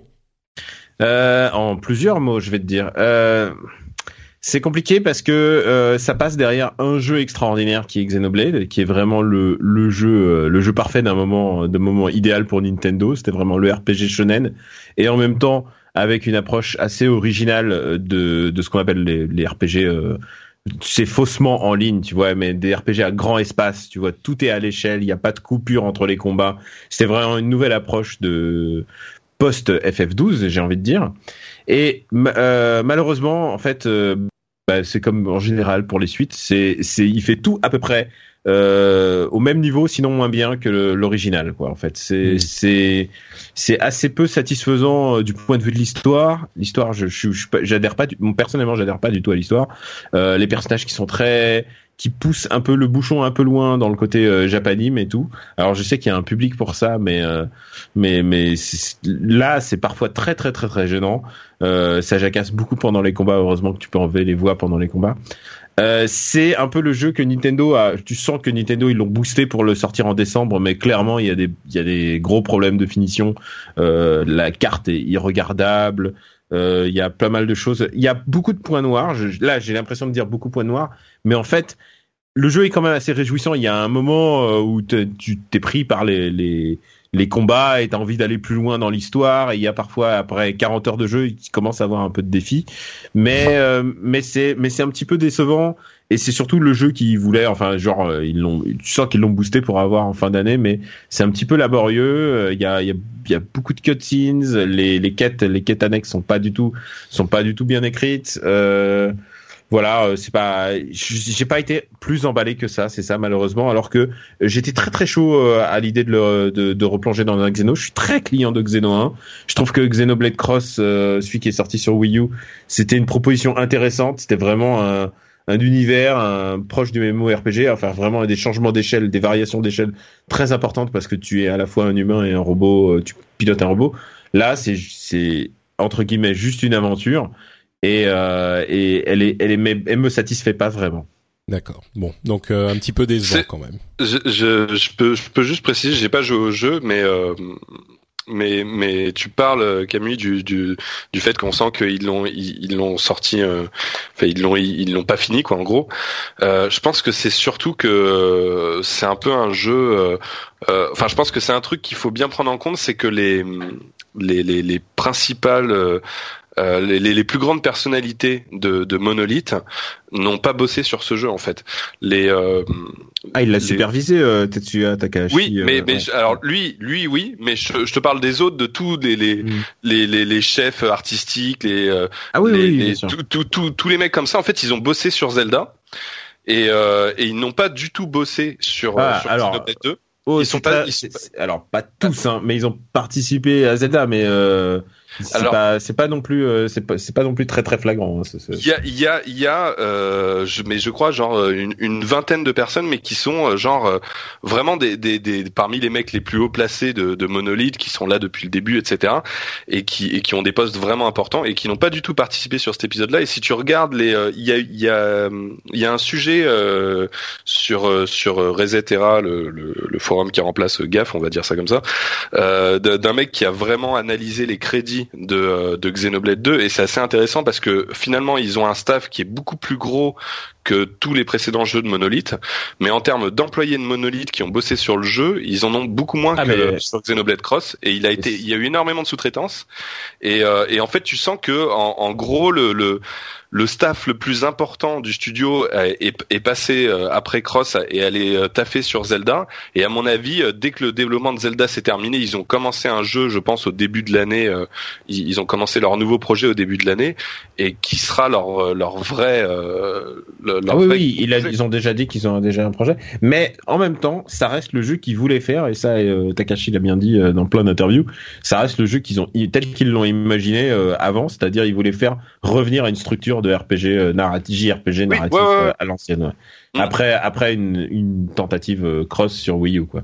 Non, je pense ce que ce que je veux juste dire, c'est que je pense que c'est le le, le, le jeu qui, c'est un jeu qui a eu moins de moyens que que la normale pour un jeu de monolithe et que et que c'est un, c'est un peu une équipe B quoi qui a bossé dessus en dehors de, de Takahashi qui qui lui a pas bossé sur Zelda et qui qui, qui, a bossé dessus quoi. Mais mais mais enfin voilà, c'est un peu c'est un peu ça. noter, quoi. voilà. Ok. Euh, bah écoutez, on va conclure avec deux euh, petites news à moitié what the fuck. Euh, Star Citizen, qui n'en finit plus de se financer, a désormais trouvé un nouveau moyen de euh, de, de financer le projet. Euh, ils vendent des euh, merde, je sais plus comment ça se dit en, en, en français.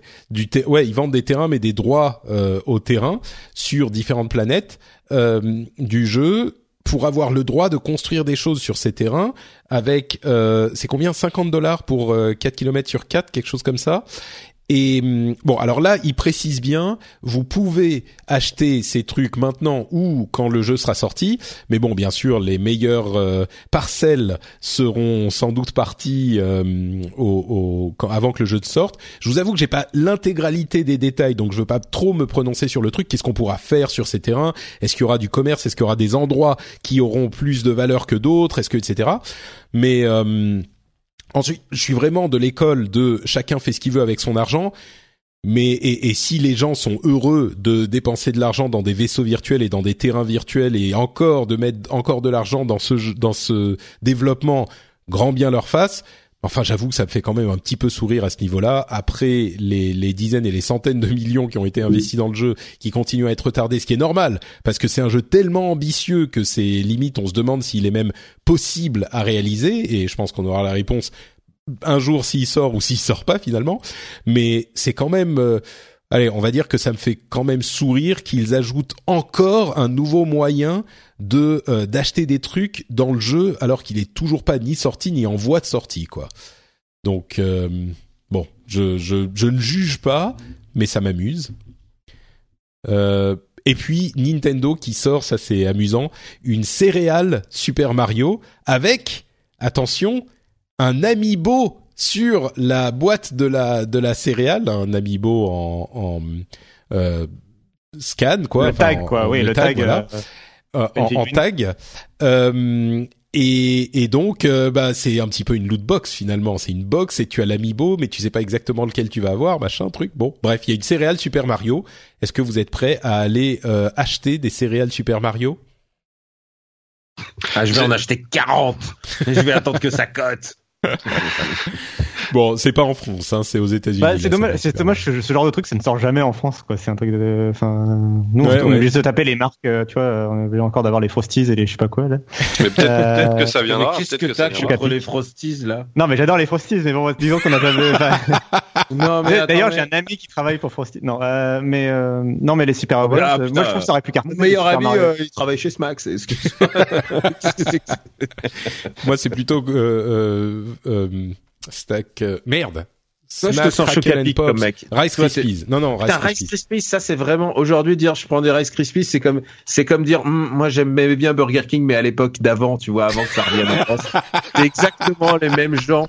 Genre tu peux pas me dire que tu kiffes manger Rice Krispies. Il y a rien dans Rice Krispies, Mais nul. justement, je fais non, mais plus, je fais attention à ma ligne. Je fais attention à ma ligne, c'est pour ça. Et aussi, je suis, euh, je suis intolérant au gluten. Donc, euh, Ah ouais, OK, je veux bien comprendre. mais Mais du coup, y a- en y a fait, plus tu sais, en fait, je vais être honnête. Euh, je crois que mes préférés, si je peux, c'est plutôt Chocapic. On est d'accord. Mais ouais, mais choc à Mais- pic. Et Ah, pas- choc à pic aussi. Ah, écoute, euh, Cassim, tu es, euh, tu, tu as une chance de rejoindre le groupe. Qu'est-ce que tu vas non, faire non, désolé, Frosties. Euh... Ah, bon bah écoutez, je pense que cet épisode Eh, est arrivé à son basket, C'est terme. pour ça, hein, c'est pour ça, tu, tu, tu joues au basket. Oui, bien sûr. Euh, non, mais les, non, mais voilà. Mais non, mais disons que les super, les céréales Super Mario, je pense, que ça aurait pu marcher en France. Et Ah, puis mais aimé. mais euh, on aurait, on aurait tous acheté des céréales Super Mario. C'est ça, quoi. Enfin, évidemment. Depuis que je suis tout petit, moi, à chaque fois, dans les news, je vois tout le temps les, tu sais, les, les, par- les super parcs d'attractions qu'ils ont au Japon et tout ça. À chaque fois pour les thèmes, euh, genre la sortie de Pokémon ou je sais pas quoi. Et il y a jamais ça en Europe, quoi. C'est un truc de fou. quoi.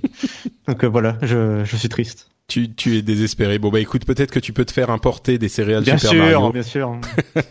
Ah, on a tous un ami aux États-Unis qui va acheter, euh, qui, qui va acheter les, les, les, les céréales boîtes, pour ouais. nous et nous les ramener dans la boîte mint. Non, mais je, je le vois Exactement. d'ici, quoi. Bon bah écoutez, je vous remercie euh, d'avoir participé à cette émission qui évidemment s'est allongée beaucoup plus. Je me suis dit avec euh, avec euh, tous ces gens-là, c'était obligatoire et moi aussi qui parle beaucoup. Mais Eh, c'était un eh, c'est le épisode. podcast où je parle le moins. hein. C'est très reposant pour moi. J'apprécie ta retenue. Euh, mais en tout cas, euh, on va on va donc se quitter. Le prochain, il y aura aussi du monde parce que ça va être notre bilan de l'année. Je vais vous en parler dans un instant. Mais avant ça, euh, est-ce que vous pouvez nous dire où on peut vous retrouver sur Internet et remettre une, une petite couche sur la promo, par exemple, d'un livre qui sort en ce moment? Je donne la parole à Daniel. Ah, alors tu veux que je fasse ma promo, c'est ça? Non, non, enfin tu fais ce que tu veux. Tu parles de Ah ton de, de où on peut te retrouver sur le net. Alors, Et si tu veux, alors je suis sur Twitter Robotics et puis euh, bah euh, j'écris occasionnellement sur Gamecult. J'ai au moins deux- trois articles pour eux en- dans le pipeline, dont Final Fantasy XV Phishing euh, VR. Vraiment, là vous allez vous allez bien vous marrer. Oh là là, ça va être génial. euh, j'écris aussi pour euh, donc le Monde Pixel et, euh, et j'ai mon article des de fin d'année, mon, mon best-seller qui est euh, le meilleur du pire de la comédie française, puisque c'est une de mes spécialités. Euh, je regarde tous les toutes les comédies françaises et je les Mon classe. pauvre. Euh, ouais, et c'est ouais, cette année était très compliquée. Je, vous pouvez me retrouver évidemment sur After Eight, euh, mon podcast euh, que je co-anime avec mon camarade Quix euh, depuis Los Angeles. Je présente aussi Super Ciné Battle avec mon camarade Stéphane Boulet alias Papa où on classe les films de euh, les, les films les listes de films que nous en envoyons on les classe dans une master list complètement objective évidemment de, de cinéma Bien sûr. Complètement, c'est c'est c'est de la science même, c'est prouvé. Euh, j'ai- on, on vient d'enregistrer, là c'est vrai, et c'est aussi pour ça que j'ai eu du mal euh, ce matin. Euh, Parle à mon Luc, donc ça veut dire c'est un podcast audio où nous commentons les films de Luc Besson. Oui, Parle à mon Luc. Euh, on, on, on regarde le film de Luc Besson et en fait on fait le commentaire audio et, euh, et je peux vous le spoiler. L'épisode qu'on vient d'enregistrer, c'est Jeanne d'Arc et j'ai vécu un moment abominable. J'ai j'ai honte d'avoir d'avoir été euh, aussi ennuyé par un film. euh, ça faisait très très très longtemps. Et euh, je crois que j'ai presque tout fait. Ah oui, je, je présente un, un podcast qui s'appelle MDR, donc qui est consacré aux comédies euh, françaises.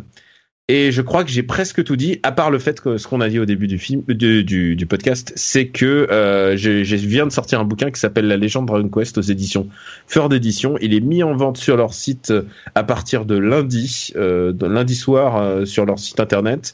Et ensuite, il sera disponible sur tous vos euh, tous vos providers, tous vos Fnac, tous vos Amazon, tout ce que vous voulez, un petit peu juste un peu plus tard. Voilà. Magnifique, merci Je crois que beaucoup j'ai tout dit. Daniel. Je crois que j'ai tout dit. J'ai oublié. Gajin Dash. Ah ouais, comment j'ai pu oublier Gajinach Parce que, eh, tu sais quoi? Alors j'ai beaucoup. Alors je vais après enchaîner. Comme ça, ça va te donner euh, l'occasion d'enchaîner. Gaijin Dash, donc avec Puyo et Greg qu'on qu'on présente sur euh, Gamecult et qui est consacré à l'industrie japonaise et beaucoup à la nostalgie, il faut bien l'avouer. Et, et j'ai beaucoup pensé à Monsieur Oscar Lemaire puisque euh, pendant tout le week-end j'étais au TGS, donc le Toulouse Game Show, pas le Tokyo Game Show. Ah, on n'en a même pas parlé au final. C'était c'était vraiment super. C'était vraiment j'ai pu rencontrer le public et tout. Et, euh, donc euh, dédicacer mon bouquin. Et, les gens me voyaient en train de gratter des petits codes euh, sur un papier et ils m'ont dit qu'est-ce que c'est? J'ai dit tu connais Oscar Lemaire Bah c'est ça. Il m'a dit fais des stats, fais des stats sur ton bouquin, note si c'est un garçon, une fille, euh, machin. Et donc j'ai fait j'ai tout un, un je peux faire un fichier Excel de des statistiques autour de mon bouquin. Enfin en tout cas des lecteurs que je rencontre et à chaque fois que je marque un petit trait, un petit machin, un petit kanji sur mon sur mes statistiques, je pense à toi, Oscar Le Maire. Écoute, ça me fait très plaisir. Je te félicite parce que moi, je l'ai même pas fait et, et, et, et j'aurais aimé le faire. Et euh, mais mais je suis Oscar Le content que Maire avec fait. les chiffres. Voilà. Voyons. Bon, bah écoute, justement, il te tend la perche, attrape-la au vol. Euh, où peut-on te retrouver, Oscar? Euh, bah écoute sur euh, bah, sur Twitter euh, at Oscar Lemaire euh, sur bah sur Gamecult ça fait longtemps que j'ai pas sorti un article sur Gamecult j'en ai sorti il y a pas longtemps euh, sur euh, le monde Pixel je suis tu vois je, je suis vraiment dans la continuité de de de, de, Ouais, de la des- promo des- de des- Kagemusha. Des productions de qualité. Voilà, et, euh, et donc un article notamment sur euh, sur l'histoire d'Animal Crossing à l'occasion de la sortie euh, du jeu euh, sur sur mobile. Ah oui, qu'on n'a même pas Euh, évoqué d'ailleurs non plus. Je crois que Mm. on peut s'en passer, mais bon. Voilà, sachant que je je, Ah, je, je raconte bien, surtout comment la comment la série euh, s'est s'est créée, enfin le comment ont été développés les premiers épisodes quoi. Et euh, sinon, bah sinon euh, un livre aussi euh, sur sur Zelda. Que, qui, qui est qui est sorti euh, l'été dernier mais qui qui vous pouvez toujours acheter euh, sur le site de Pix Love ou euh, sur euh, sur Amazon euh, dans les librairies etc quoi. D'accord. Euh, voilà. Je crois que tu peux dire le nom du livre hein, aussi. Dis-nous le titre. Oui, bah, l'histoire de Zelda. L'histoire de Zelda, tout simplement. Chez Pixel Love, très bien. Pixel Love, exactement. Magnifique. Et j'entendais euh, Daniel euh, s'insurger sur le fait que euh, on pouvait éviter de, enfin, on pouvait se passer de parler de Animal Crossing Pocket Camp. Je, je, sens que son amour du Japon s'étend ah, jusqu'à ce jeu-là. Oh là, oh là, tu sais quoi, moi, un monde bienveillant où tous les animaux ils sont là pour me pour me vendre des des, des plantes et des et, et des et des meubles virtuels. Non, c'est pas trop ma cam mais je vais t'avouer un truc, c'est que euh, en fait, euh, en fait, je trouve que socialement, c'est assez intéressant en fait. Pardon, excuse-moi, j'ai tout cassé. Le, le, jeu, tu veux dire, ou ce jeu-là spécifiquement? Euh, Je pense que ce jeu-là est assez intéressant en fait. Euh, bah, enfin, je pense que culturellement, il y a plein de gens qui ne jouent pas aux jeux vidéo et qui viennent jouer à Animal Crossing, et ça, ça m'intéresse en fait. Hmm. Ouais, voilà, peut-être, oui. Effectivement, ça serait un débat pour une autre fois, mais j'ai tout cassé autour de moi en te parlant. Je suis désolé. Euh, Écoute, c'est tes trucs hein, que t'as cassé, pas les miens, donc. Oui, euh. exactement. Mais euh, mais euh, mais ouais, je trouve ça toujours intéressant quand il y a des gens qui viennent d'un monde extérieur et qui viennent jouer aux jeux vidéo. Euh. Alors évidemment, c'est pas ton public, mais euh, sans vouloir comparer à Pokémon Go, voilà, c'est toujours intéressant de voir qui c'est qui peut venir, qui peut venir de de de de, de l'extérieur de nos de nos cercles. Oui, bah, c'est pas mon public, pas forcément. Hein. Tu sais que moi, je, enfin pas mon public ici, mais je fais aussi d'autres émissions comme le Rendez-vous Tech. Mais sur un Minimal Crossing Pocket Camp, je suis pas convaincu que ça parle à des gens qui sont pas déjà des joueurs d'Animal Crossing, mais ça, ça serait un, un truc à, à, étudier. petite précision pour appuyer ce que dit euh, ce que dit Daniel, mais euh, le, le euh, Animal Crossing au Japon, c'est vraiment un, un, phénomène commercial. Je, je, pense qu'on n'a pas souvent, enfin que beaucoup de gens n'ont pas conscience de l'ampleur du truc. C'est que de toute l'histoire du Japon, les seuls jeux qui se sont mieux vendus que Animal Crossing sur DS, c'est des Pokémon et des Mario mais c'est tout. Hmm. Euh, non, mais ça, Animal Crossing, c'est plus gros que Dragon Quest, c'est plus gros que Monster Hunter. Enfin, c'est voilà, c'est c'est c'est vraiment un truc. Euh, et, et je pense qu'il y a une très grosse partie du de, hmm. du public qui effectivement ne n'est pas du tout joueur de jeux de jeux vidéo quoi. Oui oui, non mais moi je parlais surtout de Pocket Camp spécifiquement. Ensuite qu'il y ait beaucoup de joueurs d'Animal Crossing, euh, ça je je vous crois volontiers mais euh, mais je pense pas que Pocket Camp attire à lui des joueurs qui n'étaient pas déjà des joueurs d'Animal Crossing. C'est ce que c'est ce que je voulais dire. Si on parle spécifiquement de Pocket Camp, je, je, je, ne sais pas, mais je pense que c'est c'est l'enjeu pour Nintendo, c'est de, de, toucher des gens qui ne jouent pas à Animal Crossing, quoi. Bon, qui, qui bah, ne connaissent pas Ouais, on verra s'ils réussissent leur pari. Euh, oh, décidément, les parenthèses n'en finissent plus de se refermer. Euh, Cassie, je suis sage, hein, te retrouver Oui, non, mais je, je, constate, je constate. Je dis, le pauvre, il veut finir son épisode. Euh, il repart dans des débats et tout. Je vais me taire. il, il, a mis un, il, a mis un boboon à cuire là. Et il a envie, il a envie d'aller bouffer. Hein. Non, non, mais euh, c'est, c'est, moi, je pense aux auditeurs avant tout. Tu sais, je me dis que généralement, le rendez-vous texte, le rendez-vous jeu, on n'a jamais fait aussi long, je crois, mais généralement on est au plutôt autour d'une heure quarante. Euh, c'est la faute à Oscar Le Maire encore une fois. Ah, je dirais que c'est je dirais que c'est la faute des lootbox. On a passé 50 minutes sur les lootbox, donc forcément. Euh... Mais mais encore une fois, c'est un sujet qui est tellement complexe, il y a tellement de choses à dire, on peut pas ne pas en parler. C'est pas possible. je, pense, je, je, pense que le problème c'est que Daniel fait tellement de choses que sa promo dure trois plombs. ah non non, c'est faux, c'est faux. Mais euh... ah, mais tu m'aurais dit moi pendant que tu parles des lootbox, j'aurais pu faire ma compta, tu vois.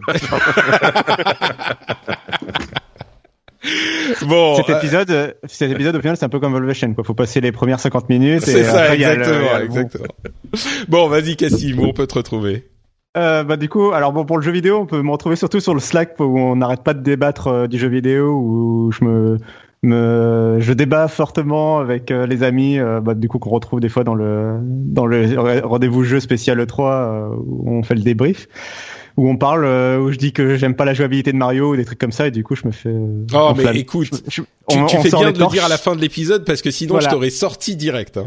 Voilà, euh, donc euh, tu vois, après les gens ils sortent pas la jouabilité de Mario. Bref, non mais bon, on va pas. euh, et donc euh, et donc oui, du coup pour le jeu vidéo, on peut, c'est pas forcément voilà, mais euh, sinon j'écris. Quelle indignité. Non mais je Non mais moi je, je pense qu'un débat long est nécessaire pour évoquer ce sujet.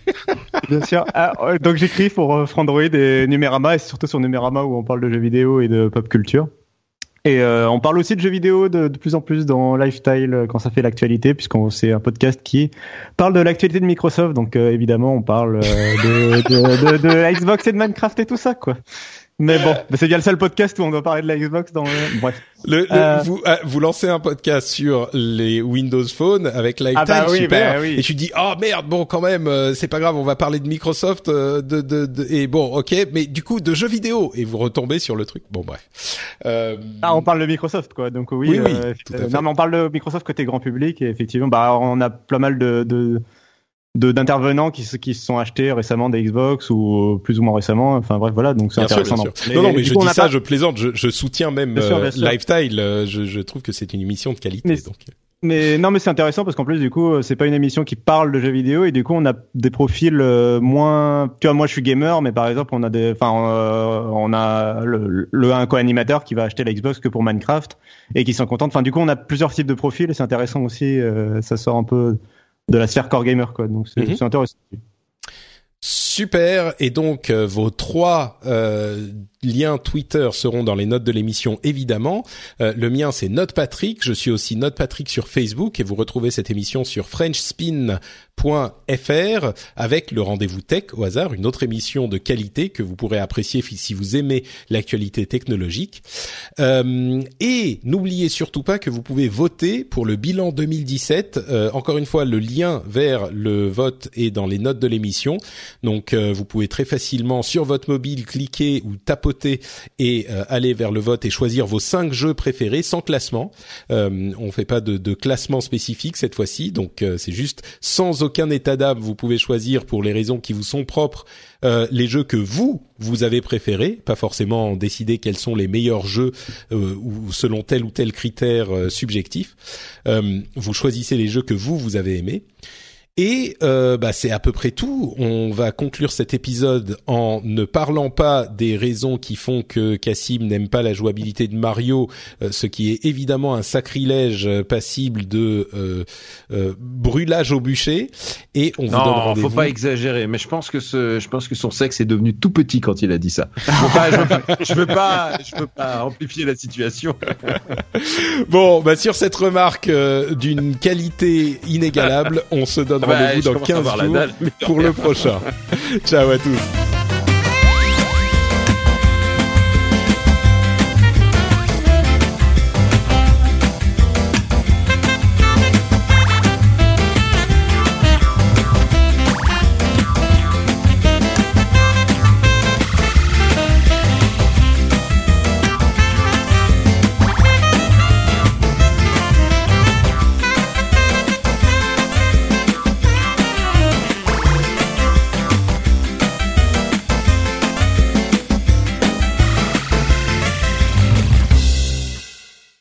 Le game design, j'adore tout de Mario. ouais. Mais- honnêtement, moi, c'est c'est c'est c'est c'est même pas euh, que je te reproche le fait de pas l'aimer, c'est juste que je comprends pas. Mais oui, je, trouve, je incompréhensible. trouve qu'on devrait t'étudier, qu'on devrait te disséquer pour comprendre Le comment saut, bouton saut est très surfait.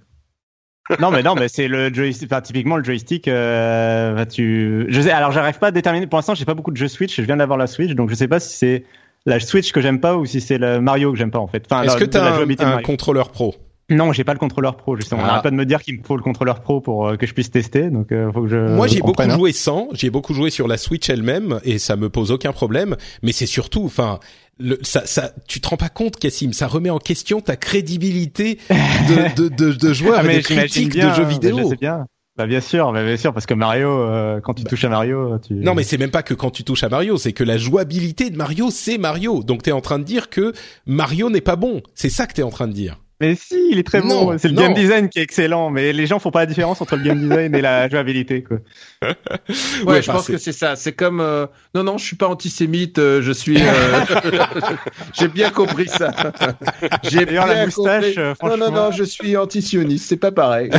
Ah, tu sais, Non, mais alors- euh, eh, on a le droit. hein, et, euh, non, non, mais tu sais que les nazis, franchement, ils étaient pas tous forcément. Ils ont souffert aussi. Hein, Il y avait même, des hein. bons pères de famille. Il y en avait qui. Je vous savez quoi de OSS Il y avait- 117.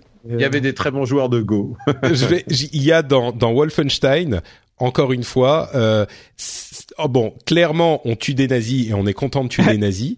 Euh, il y a quelques petits éléments, juste comme il faut, qui qui viennent, euh, euh, comment dire, euh, pas nuancer, même pas nuancer, mais juste ponctuer euh, cet euh, cet élément d'histoire, juste des petites cartes postales que tu peux lire ici et là. Et euh, et il y a le, le, mais au-delà de ça, c'est ça fait vraiment plaisir de d'avoir un contexte de pop culture où quand on fréquente beaucoup les l'actualité américaine, Non, mais oui, bah, c'est vraiment juste euh, les nazis, bah c'est juste les méchants et il y a pas de question. C'est pas genre euh, oui peut-être, on sait pas. Oui, mais il y a du bon des deux côtés. euh. Ouais, ouais, c'est ça, ouais, ce genre de truc. Mais ça fait, ça fait vraiment du bien, quoi, pour quelqu'un qui a qui a grandi dans l'après-guerre euh, et dans la, les les les comment dire les restes de l'après-guerre, ça fait du bien. Mais bon, Mario, euh, des fois, je lui demande d'aller tout droit et il part en biais, quoi. Désolé. non, mais ça c'est parce que c'est eh, on va c'est comme la Ah. remarque de, de Daniel pour mon truc de Nier Automata. À ce moment, faut jouer à Civilisation, euh, Cassim. Je sais pas ce que je peux te dire. si t'arrives pas à faire par- marcher Mario tout droit, euh, le temps, problème c'est pas c'est pas Mario, part c'est en toi. biais. Mario part en biais, c'est. Ouais, non, mais. non, mais bon, euh, ouais, Bon, bref. euh, Bref, voilà. bref. Hi, I'm Kara Berry, host of Everyone's Business But Mine, and I am an all inclusive addict. Enter Club Med, the best all inclusive for you and your family. With resorts worldwide, from their family flagship resort, Club Med Punta Cana, to their only mountain resort in Canada, Club Med Quebec, they have everything you need to relax. With their 20 plus sports activities, wellness programs, you can dine on delicious cuisine and make memories with your family. So book your next getaway with Club Med. Visit clubmed.us or call 1 800 Club Med or your travel advisor.